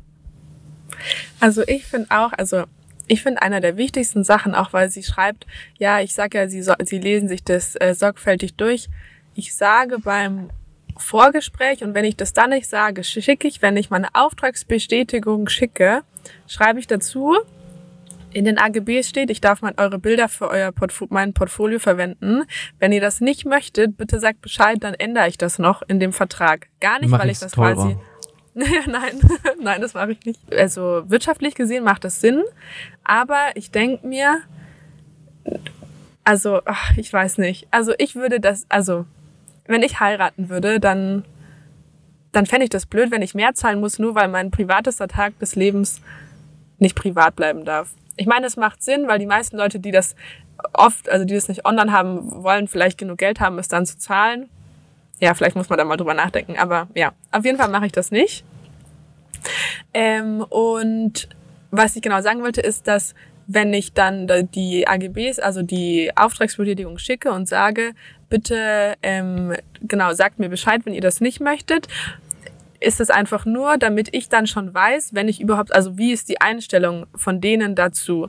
Weil wenn ich jetzt zum Beispiel eine Hochzeit habe und ich bin nur für Samstag gebucht und ich weiß, es ist gar kein Problem, es zu zeigen und das ist eine mega Hochzeit und ich weiß, sie haben einen Vorabend, dann würde ich sagen, gut, ich komme einfach so zum Vorabend, weil es cool für mein Portfolio ist. Dann kann ich quasi frei entscheiden, weil ich vorher schon wirklich abgeklärt habe, darf ich die Hochzeit zeigen. Ich finde, es ist total schwierig, so schwammig an sowas ranzugehen. Also nur weil es halt in mhm. AGB steht, passiert einem ja wirklich leider oft, dass halt einem nach der Hochzeit jemand sagt, ähm, ja, ähm, dass man, äh, dass man das was nicht zeigen darf. Und dann ist man irgendwie schon zum Vorabend gekommen, weil man denkt, das ist cool fürs Portfolio. Und dann ja, dann darf man es nicht zeigen. Das finde ja. ich. Ähm, es gibt ja auch ja. Fotografen und Fotografinnen, die fotografieren freie Projekte und dann es stellt sich, die haben das quasi genau mit der Abmachung fotografiert und dann ändert das Paar seine Meinung und sagt, okay, jetzt haben wir es gesehen und jetzt die Fotos haben wir jetzt gesehen und jetzt haben wir es uns anders überlegt, es wäre uns jetzt doch nicht mehr so lieb, das, das zu zeigen. Das ist schon ärgerlich, wenn man viel investiert, selbst Zeit und Geld und, und dann sagen die das. Und nichtsdestotrotz muss man es, fürchte ich, respektieren. Ähm, wir haben auch schon Paare gehabt, die gesagt haben, jo, könnt ihr zeigen und dann gesagt haben, wir können es jetzt doch nicht mehr zeigen, weil sich der Beruf des Mannes verändert hat. Der ist jetzt prominenter oder, oder der ist jetzt aufgestiegen und der hat viele Mitarbeiter und wir wollen das jetzt nicht mehr. Ich, ich ich würde das, glaube ich, immer akzeptieren. Ich weiß nicht, ich bin nicht der Typ, der sich über so Dinge ärgert. Wir haben ja mal darüber ja. geredet, dass wenn mhm. du jetzt sagen würdest, ich habe es mir anders überlegt, ich möchte gern, dass du alle Podcast-Folgen mit mir löscht, dann würde ich das natürlich würde ich sagen, ist schade, aber ich würde es machen. Ich würde jetzt nicht mit dir, würde auch nicht mit einem Brautpaar, wie in dem Fall der Fotografin beschrieben, sagen, ich habe hier aber die AGBs und ihr habt das äh, unterschrieben. Ich würde natürlich sagen, immer verständnisvoll sein und, und das finde ich am, ist eigentlich die, die beste erste Reaktion ist Verständnis und zu sagen, hey, kann ich total nachvollziehen, können wir vielleicht, dann, dann kann man ja irgendwie versuchen ähm, herauszufinden, warum ist das so und dann kann man das Problem vielleicht lösen oder man kann vielleicht sagen, wollt ihr vielleicht entscheiden, welche Fotos. Ich zeige euch ein paar Favoriten und ihr könnt das. Ich finde, wenn man verständnisvoll ist und eine Lösung anbietet, hat man da Glück, aber auch nicht immer. Manchmal ist halt einfach dann die Tür zu. Genau, und ich finde also, was auch finde ich so wichtig ist, ist immer den Leuten auch zu sagen, da steht zwar, ich veröffentliche, aber also zum Beispiel, ich veröffentliche nichts, ohne dem Brautpaar was zu zeigen. Also ich lasse mir fast eigentlich alles absegnen, was ich veröffentliche, um einfach ein gutes Gefühl zu haben, weil ich will nichts posten, wie zum Beispiel ja bei der Nachricht auch steht, und man hat dann Angst, was zu zeigen, weil sie es vielleicht nicht gut finden. Und ich finde, das ist so angenehm. Also bevor ich eine Story mache, schicke ich zum Beispiel den Story-Entwurf immer, mein, meistens der Braut einfach, oder manchmal hat man auch eine WhatsApp-Gruppe ja mit dem Paar, und dann schreibe ich einfach, ähm, hey, passt es? Und dann sagen die manchmal, ah nee, hier, ähm, da gefalle ich mir nicht. Und das ist so random, also ich hätte es sonst einfach gezeigt. Und ähm, ja, dann sagen die, es also da gefallen sie sich nicht. Oder auch, wenn ich Blogposts online mache, bevor die richtig online gehen, schicke ich das dem Paar und sag, ähm, guck bitte drüber. Und obwohl die davor gesagt haben, klar, du darfst alles zeigen, schicke ich es immer einmal vorher, um einfach, um ein gutes Gefühl zu haben. Also ich hätte kein gutes Gefühl, um einfach was ja, zu zeigen. Ich, ich weiß auch nicht. Und da denke ich mir immer, dem Paar das so klar zu machen, eure äh, Fotos werden nicht einfach irgendwo überall landen. Ihr habt, äh, es ist jetzt nicht so, dass ihr da keine Kontrolle mehr darüber habt. Ja. Ich glaube, das nimmt den Leuten schon so ein bisschen ja, äh, ein bisschen die Angst. Und ich finde auch mal, wenn Leute sagen, sie wollen das nicht zeigen, äh, dann kann man immer noch sagen, ja, vielleicht können wir uns darauf einigen, dass ich ein paar Deko-Fotos zeige. Also einfach immer, also ja, kommunizieren mit dem Paar und einfach offen sein. Also ich finde, das ist eigentlich so der, der Schlüssel, an dem, äh, wenn man was zeigen kann und was nicht. Und ja, und einfach, wie gesagt, freie Projekte. Ja. Also einfach freie Projekte mhm. machen und dann holt man sich sein Portfolio schon. Und irgendwann, wie gesagt, ist man ja an dem Punkt, dass man sich denkt, ob ich jetzt die Hochzeit zeigen darf oder nicht, ist eigentlich egal, weil man hat sein Portfolio. Ich brauche es jetzt nicht mehr. Das, was ich aktuell habe, führt dazu, dass ich gebucht werde. Aber das ist natürlich wieder die privilegierte Position. Aber nichtsdestotrotz habe ich das Gespräch schon öfter und ich kann auch verstehen, dass die nachfragen, wenn die, wenn die das lesen, dass die dann sagen, hey, ich habe gelesen, ihr dürft das verwenden. Was heißt denn das? Weil ich als Paar gar nicht weiß, wofür nimmt denn der das jetzt? Wo, wo, auf welchen Plattformen bin ich gar nicht? Werde ich aber zu sehen sein? Und das einmal nachzufragen, finde ich schon legitim. Und dann sage ich denen meistens auch, es sind von euren 800 Fotos, die ihr bekommt, landen meist ein bis zwei auf Instagram. Ähm, oft auch gar nichts, äh, manchmal ein bis zwei einfach, dass ich mal wieder, dass wir aktuell mal wieder was zeigen können. Dann landen vielleicht noch mal ein, zwei auf der Website. Das sind meistens Fotos von euch, nicht von den Kindern, die da zu Gast sind, nicht von irgendwelchen intimen Momenten, ähm, sondern ich, wir sind da einfach sehr vorsichtig, behutsam und wie du auch gesagt hast, ihr habt immer eine Hand drüber. Und wenn mir jemand schreibt, ich fühle mich unwohl mit dem Foto, dann, dann nehmen wir es raus. Ja. Ja, und ich glaube, dann verändert sich auch diese, diese Einstellung, dass Leute, also ich glaube, viele Leute sagen einfach gleich, ich möchte, dass nichts gezeigt wird, aber dabei wollen sie ja vielleicht nur, dass, wie gesagt, nur bestimmte Sachen nicht gezeigt werden. Und wenn man einfach offen darüber spricht und das nicht so als Tabuthema nimmt und sich einfach nur denkt, okay, ich schicke die AGBs, hoffentlich lesen sie es durch, hoffentlich darf ich es zeigen, hoffentlich meckert es keiner, wenn ich das auf Instagram hochlade und so weiter, wenn das alles so im Verborgenen stattfindet, dann kriegt man da auch Bauchschmerzen bei dem Thema bei Veröffentlichungen. Aber einfach immer einfach ganz normal fragen. Das sind ja auch nur ganz normale Leute und ähm, man finde, ich kann einfach immer fragen. Ich finde, das ist dann, dann klappt Total. das eigentlich ganz gut. Wir würden zum Beispiel sehr gern, äh, wir machen auch Fotos regelmäßig von uns und unserer Tochter. Und ich, wir zeigen unsere Tochter nicht im Internet. Das heißt, die Familienfotografin, die womöglich auch davon lebt, dass sie eben Fotos zeigen kann, der müsste ich sagen, wir zeigen sie nicht und das dürftest du auch nicht mit den Fotos.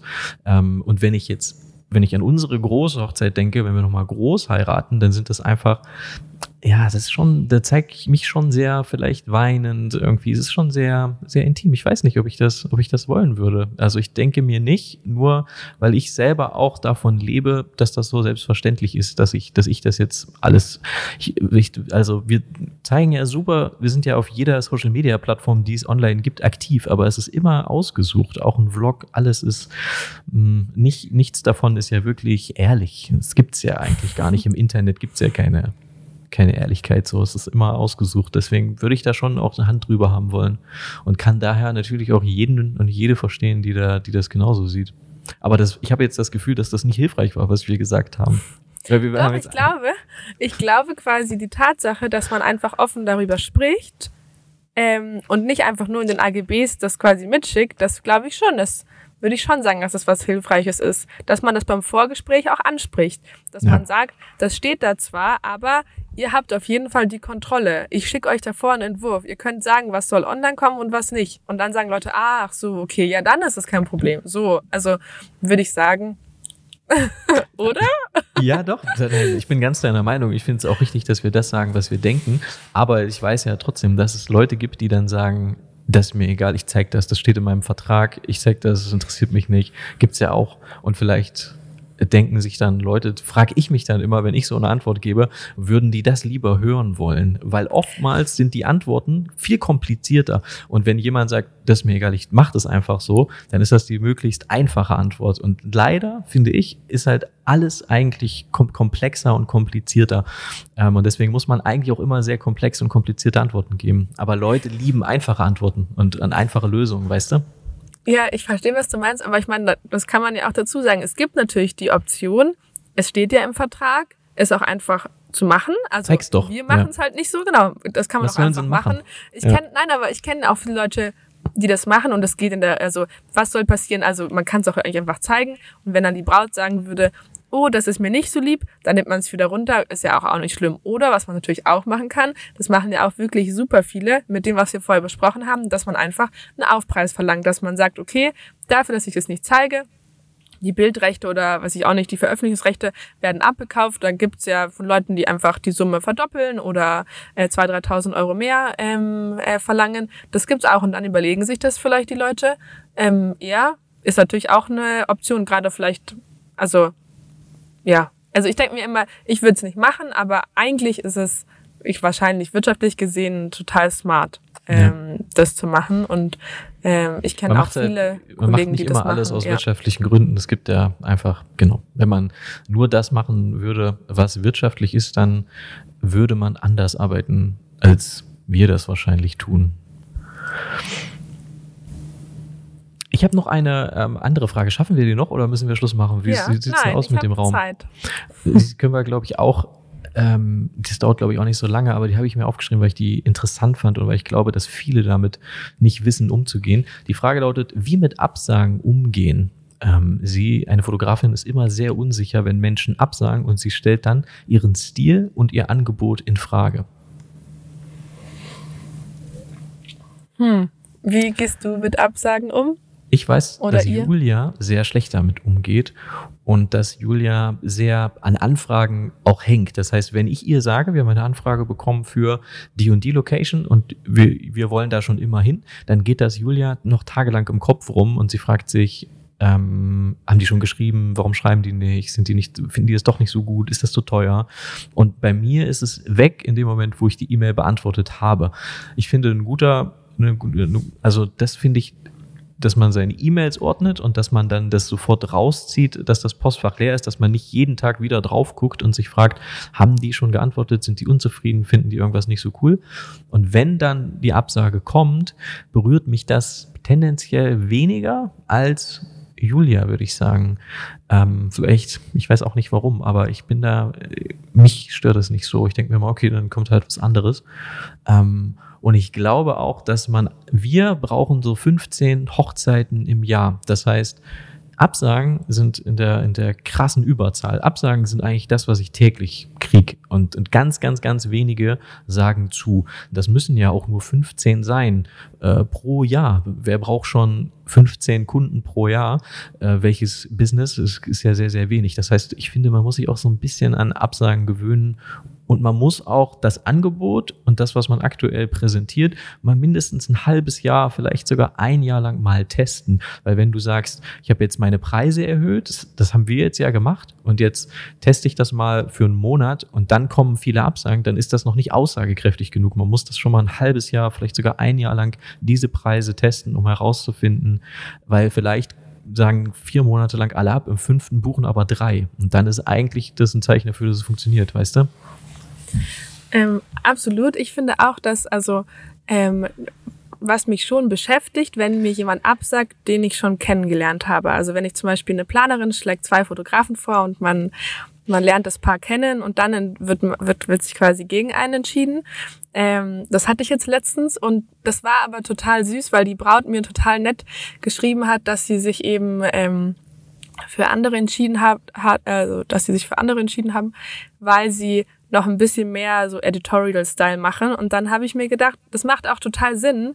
Dann bin ich auch, also das passt auch, weil ich bin nicht so sehr editorial wie für die anderen, wie sie sich entschieden haben. Und das macht auch einfach Sinn. Und ich mag es, wenn ich dann einen Grund für die Absage habe, dann kann ich damit auch ähm, ganz gut umgehen, würde ich sagen. Aber ich glaube, also wie ich das am Anfang ähm, gemacht habe. Ich habe doch, ich glaube, das habe ich in irgendeinem anderen Podcast mal erzählt, aber ich habe doch gestartet mit der Hochzeitsfotografie, weil ich mich bei so einem Portal angemeldet habe, wo man Dienstleister buchen konnte, konnte man auch Gärtner und so buchen, hm, aber halt das auch Hochzeitsfoto. Das habe ich, glaube ich, noch nicht gehört, die Geschichte. Nein? Das ist ja spannend. Hat das gut ähm, funktioniert? Ja, irre. Also das war eine neue Website, die hieß Ask Charlie und da war es so, man hat als Brautpaar einen Hochzeitfotografen gesucht mhm. und man konnte angeben, ich heirate dann und dann so viele Personen, das ist mein Budget. Und ich hatte davor Hochzeiten fotografiert, so für 200, 300 Euro am Tag für irgendwelche Bekannten oder so. Nice. Und ja. ich hatte halt zwei, drei Hochzeiten bis jetzt, also kaum was. Da war ich auch 18. Und dann habe ich äh, genau ja angefangen zu studieren und wollte neben meinem Studium Geld verdienen. Und dann habe ich mich bei diesem Portal angemeldet. Und dann haben halt Leute immer dann angegeben, ja, Budget 1000 Euro. Und ich dachte mir so, hä? Was ist, ähm, ist ja ist ja da äh, Oberhammer. Ähm, und dann habe ich da konnte man ein Angebot schreiben. Und man hat aber, also das Prinzip war, man hat pro Angebot, was man, was man geschrieben hat, musste man 10 Euro an die, an die Plattform zahlen. Egal, ob daraus ein Auftrag entstanden ist oder ob kein Auftrag entstanden ist. Und dann war es so, dass sich immer jemand gesucht hat, dann habe ich den immer ein Angebot geschickt und habe gesagt, ja, das äh, würde ich machen. Und ich hatte wirklich so 80 Prozent Absagen. Und dann habe Mhm. ich einfach angefangen, wie so ein Bestellformular, wenn man online Klamotten bestellt, dass ich schreibe, danke für eure Absage, könnt ihr mir vielleicht helfen, ähm, mich zu verbessern, warum genau ihr mir abgesagt habt. Und dann habe ich gemeint, ihr müsst mir auch keinen langen Text schreiben, ihr habt, habt hier einfach die Nummern. Und dann stand da, Bilder gefallen mir nicht, ähm, der Preis ist zu teuer, der Preis ist zu billig, ich sehe so aus, als ob ich wenig Erfahrung hätte mit Hochzeiten, ich bin euch nicht sympathisch auf meinem Foto und so weiter. Also habt da quasi so viele Sachen.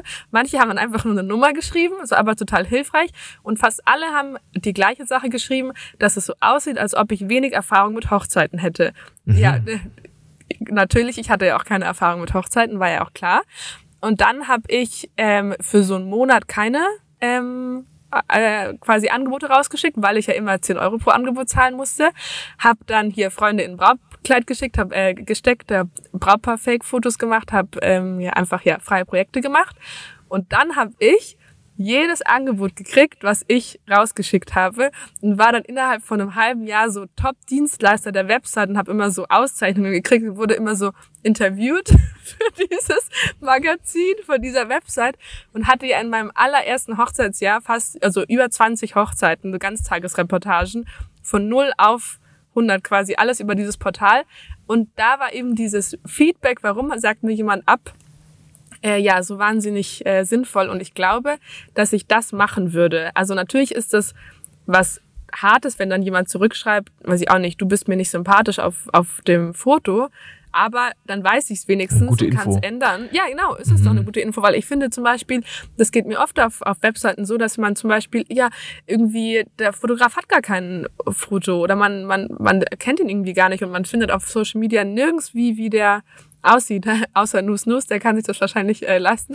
Aber Ja, wenn man nicht mal weiß, wie er heißt, ja, oder ob es ein Mann oder Frau Ja. ist, da weißt du gar nicht, wer kommt denn da an meinem Hochzeitstag. Ja, aber das finde ich also einfach nach Feedback zu fragen, äh, woran es ähm, gelegen hat. Und, Das und heißt, zwar du hast nicht. ja ein unglaublich dickes Feld. Das ist ja unglaublich, dass du so oft nach Kritik fragst. Das ist wirklich, um zu dem Anfang der Folge zurückzukehren, das ist ja wirklich unglaublich. Das machen wirklich nicht nur wenige Männer nicht, sondern auch wenige, das ist, glaube ich, fällt, glaube ich, vielen schwer, weil man so ja emotional auch hängt an seiner Kunst, sage ich jetzt mal bewusst, weil man das ja am, gerade am Anfang sieht man das ja so. Und man Also ist ja ganz weiß- schnell auch da, man ist ja ganz schnell dabei zu sagen, wenn jemand das nicht gut findet, dann versteht er es nicht. Wenn ich jetzt zum Beispiel, ich poste ein unscharfes Foto und jemand sagt, hä, wieso ist das Foto unscharf? Dann habe ich ja sofort meine, nehme ich ja sofort meine arrogante Haltung ein. Das habe ich bewusst so unscharf fotografiert. Du verstehst einfach nur nicht, äh, was daran schön ist. Ähm, aber äh, das, das legst du ja dann in dem Moment völlig ab und sagst, hier, komm, äh, schick mir Fe- Feedback. Aber nur, also ähm, ich habe ein Riesenproblem und ich mag das auch überhaupt nicht im Alltag. Ich hasse ungefragte Kritik, egal um was es was es geht. Also ich mag es auch nicht, wenn Leute immer, es gibt ja Leute, die sagen immer, ich bin halt nur ehrlich, wenn man zum Beispiel, irgendjemand kommt in einem neuen Outfit und jemand sagt zu ihm, Oh boah, wo hast denn du die schlimme Hose her oder so, wo ich mir einfach Ja. denke, dich hat keiner nach deiner Meinung gefragt. Sowas, also ich glaube, es gibt wenig, was ich so sehr hasse, wie jemandem ungefragt Kritik äußern, Boah, weil ich, ich mir auch, einfach denke, es ist nicht erwünscht. Und da würde ich quasi sagen, da bin ich quasi kritikunfähig, komplett auf Null, wenn mir jemand ungefragt Kritik, weil ich das Ja. einfach bescheuert finde. Das Aber ist ja auch gar nicht die Kategorie Kritik, finde ich, wenn Genau, man, ja. weil Kritik bedeutet, ich habe danach gefragt und dann, weil das alles Ja. andere ist einfach, du, du, drückst mir jetzt deine Meinung auf. Das ist nicht, äh, das ist nicht, Kritik ist etwas, was ich so das stimmt. einfordere. Also ja, finde ich wirklich genau. katastrophal dann, ja, das schlimm mag ich auch auch sowas. gar nicht. Aber ähm, also gezielt gefragt ähm, nach Kritik, das irgendwie mag ich das, äh, mag ich das total sehr, sehr, gerne. Finde ich einen richtig guten Tipp für die, äh, für die Fotografin, die sagt, ähm, Ja. äh, wie, wie gehe ich damit um, das äh, äh, umzudrehen in etwas, woraus sie etwas lernen kann. Und das kann man ja immer, das könnte man ja, Ja. wir ja auch heute noch machen. Und vor allem auch, ich finde, dadurch, dass man ähm, ihnen die Antwortmöglichkeiten gibt, würde sich auch jemand trauen zu sagen, ich finde, du siehst nicht sympathisch aus auf deinem Foto. Das würde ich jemandem nie schreiben als Absage. Du wenn hast das nur frage. vorgegeben als mögliche Ich habe das vorgegeben. Ich habe Mhm. quasi Multiple Choice. gesagt, genau. Ich meinte halt dann auch, ich habe einfach so Nummern eins bis neun oder so gemacht und habe halt dazu geschrieben, ich will eure Zeit gar nicht klauen. Schreibt mir einfach gerne eine Nummer. Äh, nur wie halt beim, beim Klamotten zurückschicken. Zu klein, zu groß, Artikel gefällt mir nicht oder so. Und äh, das hat mir wirklich, ja, total geholfen. Und einer hat dann auch zum Beispiel eben das geschrieben, einmal mit, dass ich nicht sympathisch äh, wirke, weil man mich nicht richtig erkennt oder so auf dem, Mhm. auf dem Foto und so. Und das war eine totale Hilfe und man hat halt direkt den Effekt gesehen, dass es äh, sich geändert hat. Ja. Wir haben ja so kostenlose Trainings, ähm, äh, die kann man, kann man kostenlos dran teilnehmen und dann ähm, erzählen wir da so irgendwas zu spezifischen Themen und danach, am nächsten Tag nach diesem Training, schicken wir auch ein Feedback-E-Mail raus. Und da finde ich bei so Feedback-Sachen wo man es gezielt auch einfordert, muss man aber auch sagen, dass man da nicht alles persönlich nehmen darf. Es könnten zum Beispiel neun Leute sagen, ich fand es total super und an eine Person sagt, ich fand es richtig schlecht, dann ist die Person oder ich habe nichts gelernt, dann ist die Person einfach in einem anderen Stand und hat wirklich nichts gelernt, aber die neun davor, für die war das neu und die haben was gelernt. Das heißt, man darf sich jetzt auch nicht runterziehen lassen und wegen dieser einen Person auf einmal alles ändern, sondern man sieht halt einfach Muster. Wenn man Muster sieht, wenn jetzt oft das, der Kommentar kommt, in meinen Augen erscheinst du unerfahren, dann ist das ein Muster und dann kann ich daran was ändern. Aber das Interessante ist ja, ich dachte nämlich ursprünglich, du, du scheinst unerfahren zu sein, ist bezogen auf dein Profilbild, also im Sinne von, das ist Ah. doch ein sehr, sehr Mhm. junges Mädchen, die kann noch nicht so lange im Geschäft sein. Aber anscheinend hast du dann Style-Shoots fotografiert, freie Projekte fotografiert, hast dein Portfolio und man hat im Prinzip deinem Portfolio angesehen, dass du anscheinend oder dass dein Portfolio wirkte unerfahren und du hast dann das Portfolio geändert und ab da äh, ging es bergauf. Das war die Lösung. Genau, ja, aber beziehungsweise hatte ich quasi keine Style-Shoots fotografiert, sondern erst als die gesagt haben, ich wirke, als ob ich keine Erfahrung hätte. Ich Mhm. hatte davor quasi Mhm. quasi kein Portfolio, sondern nur eine Hochzeit, die und Ja. ein paar Freundinnen irgendwie in der Wiese fotografiert. Äh, und das ist das, was ich halt, äh, was ich halt da hatte.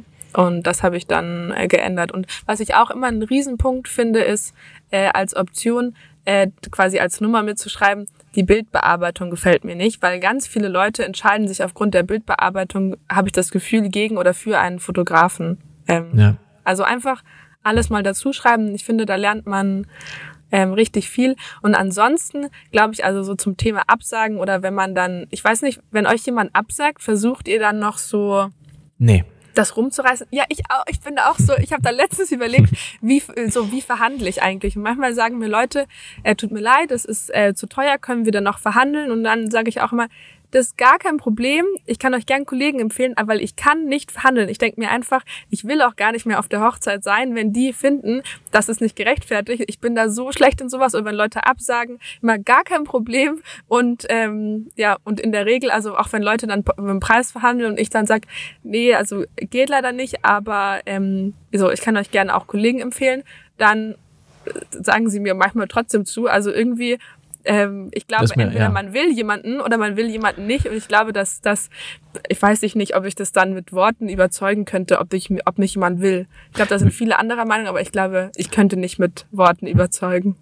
Es gibt dann ein eindeutiges Nein und es gibt ein Nein, wo dann da steht, ähm, wir haben uns dagegen entschieden, weil oder ähm, es werden einfach so Gründe äh, vorgetragen. Und dann kann man da, finde ich, gut auch mal ansetzen und sagen, alles klar, das ist das Problem, äh, es sind jetzt die 300 Euro, dann kommen wir doch einfach statt den 10 Stunden 9 und dann äh, können wir das reduzieren, wir arbeiten, die Leistung wird weniger, aber das, der Betrag wird auch weniger oder irgendwie so eine Lösung finden. Aber Ja, ein eindeutiges Nein muss man äh, hinnehmen, finde ich einfach in jeglicher Lebenssituation. Egal, also wenn, ich fand das mal ganz, ich fand das ganz interessant, weil ich letztens so auf YouTube so einen Vortrag von, von Verkaufs, von Verkaufstrainern oder einem Verkaufstrainer geguckt habe. Und interessanterweise war das auch ein Mann und im Publikum fand ich saßen auffällig viele Männer, sagen wir mal zu, also es waren, ich habe eigentlich nur Männer gesehen da im Publikum. Und der wiederum hat das Zitat, äh, der hat, ich zitiere das mal, der hat gesagt, Verkaufen fängt bei einem Nein an. Und dann habe ich so darüber nachgedacht und dachte, ah, okay, er meint es so, dass wenn jemand zu dir Nein sagt und dann versuchst du den Kunden doch noch zu einem Verkauf zu, zu bringen, dass das eigentlich dann das wirkliche Verkaufs, die Verkaufsfähigkeit ist. Und jetzt kommt, da wurde dann ein Beispiel hervorgebracht aus einem Bereich und man hat gesagt, zum Beispiel, wenn du eine Frau ansprichst in einem Club und die sagt Nein, dann hat er gesagt, dann dürfte man ja auch nicht einfach aufhören und aufgeben, sondern man müsste dann weiter, äh, man müsste dann weiter versuchen, das zu überzeugen, sie zu überzeugen. Und dann dachte ich, genauso seid ihr. Ihr seid einfach genauso Idioten seid ihr einfach. Dieses, ich meine, wie, wie, wie krank muss man sein, das einfach also so überzeugt von sich auch zu sein und zu sagen, alles klar, das sind dann so die Typen, die in den Clubs die Frauen so lange belabern und nicht merken, dass sie seit zehn Minuten so viele Signale sendet, dass sie keinen Bock darauf hat und sie ist höflich oder sie ist einfach selber nicht so selbstbewusst und in der Lage zu sagen, ich will das jetzt nicht, verpiss dich. Weißt du, wie ich meine? Ja, und so total. Leute, die schließen dann auch Hochzeiten ab oder Kunden ab, die selber nicht selbstbewusst genug sind. Die wollen das eigentlich gar nicht, aber sie werden so belabert, ähm, dass sie, äh, dass sie irgendwie dann Dinge kaufen oder machen, ähm, die sie eigentlich gar nicht wollen. Ähm, und ich finde, eine Buchung aus freien Stücken ist immer, ist doch das, ist doch das Schönste und das, was, worauf man zuarbeiten sollte eigentlich.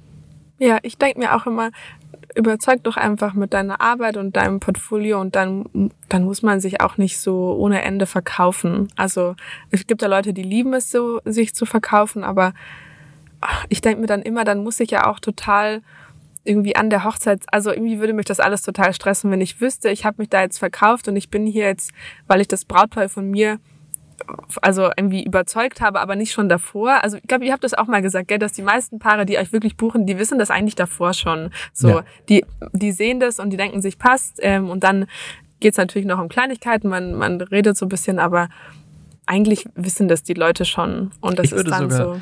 Das Zitat müsste eigentlich heißen, habe ich mir dann, weil ich da lange drüber nachgedacht habe, das Zitat müsste eigentlich heißen, bei einem Nein hört das Verkaufen auf. Weil ja. das Verkaufen fängt eigentlich an beim ersten Kontakt, wo dich jemand sieht. Die, die ähm, sehen zum ersten Mal deine Arbeit auf Instagram. Da fängt das Verkaufen an. Was schreiben die dir deinen Fotos zu? Was denken sie, wie du bist? Ähm, sie schauen dann Stories von dir, äh, gehen auf die Website. Das alles ist der Verkaufsprozess schon, ohne dass du auch nur ein Wort mit denen gewechselt hast. Und wenn dieser Verkaufsprozess gut ist, dann schreiben die eine E-Mail, dann schickst du denen die Preisliste und dann sagen die, es passt für uns, alles klar, weil ich habe dich kennengelernt äh, in, in, den Stories, ich verfolge dich schon lange und so weiter. Für mich ist das völlig glasklar. Der, der Verkaufsprozess ist erledigt, bevor wir ein Gespräch haben. Und ich finde, er sollte wirklich spätestens dann enden, wenn jemand schreibt, nein, in, es sollte tendenziell sollte jedes Gespräch dann enden, egal in welchem Bereich. Ja, das würde ich so äh, auf jeden Fall unterschreiben. Nice haben wir es, oder? Was meinst du? Oder hast du noch was auf deinem Zettel stehen? Ähm, ach ja, ich wollte noch sagen, ähm, ich habe bei deinem Vlog gesehen, dass du eine richtig schöne neue Uhr hast. Ja, ich habe, stimmt. Ich bin jetzt, ich bin jetzt Sammler von, und ich fürchte, ich habe wirklich so eine kleine, weil ich schaue schon ziemlich viel jetzt nach Uhren. Es gibt so eine Plattform, wo man so gebrauchte Uhren kaufen kann. Und ich mag. Chrono 24 oder wie ja, heißt es? Ja. ja, bist du da auch? nee, mein Freund. da hat jetzt, in die Plattform hat jetzt Cristiano Ronaldo investiert. Der hat ja irgendwie, einen, ich glaube, einen Millionenbetrag sogar investiert. Also es ist eine deutsche Firma und ziemlich, ziemlich erfolgreich. Und ich habe mir eine, eine Vintage-Uhr gekauft, die ich bei die du mir, glaube ich, du hast mir die empfohlen, wie sind wir denn darauf gekommen? Ich habe, glaube ich, an dem, an dem Handgelenk deines Freundes eine, eine, eine Uhr entdeckt, gesehen. eine, eine Air King entdeckt und dachte dann, da muss ich mal nachfragen, weil die sieht nicht so prollig aus. Und ich finde auch da, wenn man einfach nur eine teure Uhr kauft, weil man es kann, das finde ich, das finde ich total protzig und total, also das das gibt mir nichts. Ich mag immer Sachen, die Geschichte haben und die, die alt sind. Das heißt, ich mag es schon, wenn man für egal was viel Geld ausgibt. Das ist ja, wenn du gutes Geld für Mode, für Essen, für Wohnen. Ähm, ich mag das schon, weil man, äh, wenn man, weil man oft, also, aber ich finde tendenziell, wenn ich zum Beispiel wohne, dann eher etwas, was Geschichte hat, was alt ist in so, in so einem Mhm. schönen Altbau. Und genauso, wenn ich jetzt eine Uhr kaufe, die einfach nur neu ist und teuer, finde ich es blöd, aber eine Uhr zu kaufen, die aus den 60er Jahren ist, Ja. aber hochwertig produziert und total besonders und schön, ist doch total geil.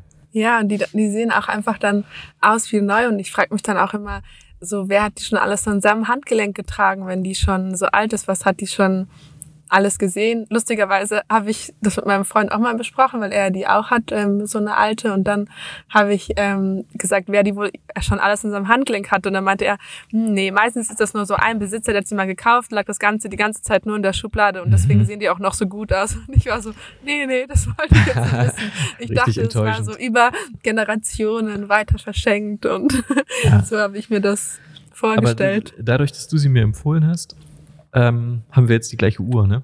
ja, wir haben sie nämlich alle drei jetzt. Du hast sie auch noch geschenkt bekommen. sie, ja genau. Und es tut mir leid, weil ich so ein bisschen das Gefühl habe, ich würde mich jetzt in eure Beziehung so reinsneaken, uhrentechnisch. Dass ich jetzt so, ihr habt jetzt irgendwie so einen besonderen Bond zwischen euch, weil ihr diese eine besondere Uhr, Vintage-Uhr auch habt. Aber genau, ihr könnt jetzt halt nicht sagen, wir zwei haben die, sondern ihr müsstet immer sagen, und Jill, Jill. hat sie auch. Aber das ist in Ordnung. Wir nehmen dich gern auf in unsere Uhrengang. Aber ich habe jetzt wirklich so eine, ich bin da jetzt zu oft und gucke da nach Vintage-Uhren und denke mir, hm, die ist schön, die ist schön. Und äh, äh, ja, ich hoffe. Das fängt aber wirklich an. Ich habe das äh, seitdem äh, mein Freund sie sich gekauft hat, hatte ich das auch entwickelt und nachdem ich sie hatte, noch viel mehr, dass ich auf Hochzeiten sehr darauf achte, welche Männer schöne Uhren tragen und es Ja. ist gar, es sind gar nicht so äh, so viele und man hat auch plötzlich dann so eine totale, ähm, ja, man guckt da einfach plötzlich drauf und man, ich verstehe plötzlich, warum Leute eine Begeisterung für sowas entwickeln. Das ist einfach schön. Es Ja. ist einfach so eine Wer- Wertigkeit dann auch, dass es dann eben nicht irgendwie, ja, Ja, einfach irgendwie 0 auf 15 Uhr ist, sondern einfach eine schöne und das ist wirklich, ähm, ja, und dass sie dann auch so lange hält. Man stellt sich ja dann vor, du kannst sie dann irgendwann mal deiner Tochter schenken. Das ist dann wie so ein Erbstück. Es ist einfach, ähm, Man ja, erinnert sich an diese Dinge. Spaß. Man Ja. erinnert sich daran, was hat mein Vater immer für eine Uhr getragen, was hat meine Mutter immer für ein Parfüm getragen und all diese Dinge, die ich finde, die, die, die weiß man einfach für immer oder, oder was waren das für Schuhe oder was auch immer, finde ich auch. Ähm, und man, diese Wertschätzung, die man diesen Dingen beigibt, das ist ja bei uns in der Fotografie genauso, dadurch, dass die Leute viel Geld für uns bezahlen, ähm, gibt ihnen das ein, ein gutes Gefühl und sie ähm, bekommen dann hoffentlich auch etwas, sie sind dann wirklich, also sehr, sehr happy mit dem, äh, was sie da bekommen. Bei Autos finde ich zum Beispiel auch so, du kannst einfach viel Geld ausgeben und hast dann irgendein neues teures Auto, was dann viele machen und das, was es symbolisiert, ist einfach Protz. Du hast viel Geld.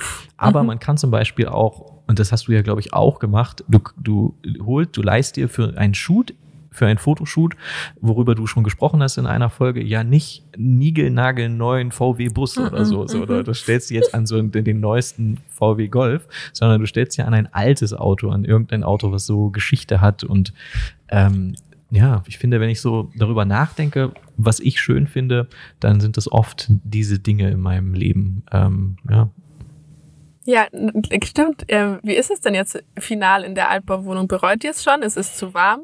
Oder ist es ein, ein Charme? Es ist super schön. Es ist nicht zu warm. Wir haben, ähm, ich habe einen Ventilator geholt, vor den können wir uns setzen, das ist ganz angenehm, aber sie heizt nicht zu sehr auf die Wohnung, ist dritte, dritte Etage, also ist ganz, ganz entspannt. Ähm, die Konzerte sind nicht zu laut, die sind nur Stimmt. vorne auf der Parkseite, das Schlafzimmer ist hinten, das heißt, das ist nicht zu laut. Ähm, der Ton bei Podcasts und Videos ist nicht so cool wie, wie in der anderen Wohnung, aber das ist, glaube ich, das, wir haben uns sofort verliebt in, in alles hier, in die knacksenden Böden, die, die Türen und ähm, große, große Altbauliebe. Komm mal vorbei, bist, bist Auf eingeladen. jeden Fall. Im, im März, im, äh, im Februar, März, wenn alle Fragen, keine Fragen mehr offen sind, Ja. dann, dann komme ich zum Entspannen. Ich habe noch eine Sache, muss ich noch erzählen, Gerne. auf die freue ich mich sehr beson äh, sehr in meinem Privatleben. Ich habe jetzt in äh, zwei Wochen mache ich einen Segelkurs am Gardasee. Mhm. Du mit, Und da- ist das ein Ja, Segelschein dann? Genau, ein Segelschein. Also Segelkurs mit Segelschein äh, am Ende und ähm, der äh, Laurenz, genau mein Freund, äh, hat als Kind so ein bisschen gesegelt und hat auch schon mal einen Segelkurs gemacht, aber nur am Chiemsee und das ist wohl nochmal eine ganz andere Nummer, das am Gardasee zu machen. Also theoretisch hat er schon einen Segelschein, aber er meinte am, also er würde sich jetzt nicht trauen, alleine zu segeln. Ähm, und deswegen machen wir das jetzt zusammen. Das ist eine Woche, drei Stunden, äh, immer am Vormittag. Und also natürlich mein Zeug mit, ich muss ja arbeiten, aber ich denke mir so, die drei Stunden am Vormittag, die äh, kriege ich schon. Geil. Äh, ja. Das ist dann, dann hat man, dann darf man segeln auf europäischen ja. Gewässern. Nach ja, einer Woche ist das erledigt? Ja. Musst du eine Prüfung machen? Ja, man muss eine Prüfung machen am Freitag dann. Aber Segeln und ist genau wieder so ein Beispiel für, ihr könntet ja auch einfach einen Motorbootschein machen, aber ihr macht halt ja, einen Segelschein. Weißt du, wie ja, ich meine? Das stimmt, ich weiß, was du meinst, aber man muss trotzdem, um eine bestimmte Art von Größe, glaube ich, von Segelboot auszuleihen, braucht man dann trotzdem den Motorbootführerschein. Das ist dann nochmal international und so weiter, weil ja. man dann so, aber ähm, genau, man darf sich theoretisch immer, ähm, ja, aber das finde ich auch, also ich finde das langweilig mit dem Elektroboot meistens oder Motorboot äh, rausfahren. Also es ist schon ganz okay, aber ich finde, es ist irgendwie cooler, was ähm, was zu machen und sich das zu erarbeiten, den Weg mit dem Wind. Und ich freue mich so, weil ich ich bin auch ein bisschen aufgeregt, weil, also ich bin ja, ich studiere jetzt schon seit drei, drei Jahren nicht mehr. Und man, ich finde, ich habe das Gefühl, ich habe seit drei Jahren, ich habe keine Prüfung gemacht mehr mhm. seit drei Jahren oder ich habe, ich musste mir irgendwie nichts merken vom Gefühl und ich, ich freue mich richtig mal wieder was zu lernen, was ich nicht kann und ähm, nicht was nicht mit, was nichts mit dem Computer oder so zu tun hat und ja, ich freue mich total. Also ich bin ganz ähm, gespannt. Hoffe, es wird gut und ich gehe nicht unter. Da pfeift der Wind so durch, ne, beim Gardasee, durch die Berge. Ja. Da, da ist ja ziemlich windig. Das Kannst du das dann so auch auf dem Chiemsee machen? Gibt es da ja, Segelboote? Ja, genau. Mhm. Ja, ja, ries, ja, ja, das, ist, das ist sehr, sehr segellastig, der Chiemsee. Also da, da kann man gut segeln. Aber ein guter Freund von uns, der auch so richtig professionell äh, segelt, der meinte also, okay, am Gardasee, also das ist war richtig heftig, am Gardasee zu segeln, weil der Wind echt richtig krass sein muss. Und mhm. ähm, ob wir ein bisschen verrückt sind, meinte er dann, und das halt quasi als Anfänger da zu segeln. Aber ich dachte mir dann, naja, es ist ein Kurs, also sie werden uns da schon an die Hand nehmen. okay. Aber ja. Ah ja, okay, das ist sozusagen, da, da werdet ihr, da sind große, da sind dann auch Wellen und so und es ist sehr, sehr windig, ne? Das ist so ein Surfer, ja, es ist, ja, es ist Windsurfer-Paradies. Ja, mhm, mhm. genau. Gerade so, wir sind in Malchesi, ne? Ähm, jetzt, also ich habe ähm, jetzt eine Hochzeit in Hamburg am jetzt kommendes Wochenende und danach in Bozen und darauf, also danach ah ja. von Bozen quasi fahre ich dann eine Woche an Gardasee und dann ähm, ja, genau. Ja, also ich bin gespannt, was du erzählst. Ja, ich bin auch, äh, ich bin auch gespannt. Hast ja, wahrscheinlich. Zeit für Podcasts, wenn du jetzt so viel unterwegs bist, oder nehmen wir erst äh, im Februar auf wieder? genau, mit alle Termine. Ähm, das muss ich mal gucken. Ich muss dir noch mal ähm, Bescheid sagen, vielleicht noch mal kurz vor dem Segeln, weil dann bin ich nämlich in der äh, Tos äh, Toskana und auf Mallorca, also auf so Riesenhochzeiten und vielleicht noch mal vor dem Segeln. Ja, und dann nach dem cool. Segeln. Und dann ich bin, bin ich eine Seglerin. Hier. Schicke am besten äh, Termine. Das mache ich. Ähm, okay, danke für deine Zeit und für das nette Gespräch. Danke dir. Bis zum nächsten Mal. Ja, tschüss.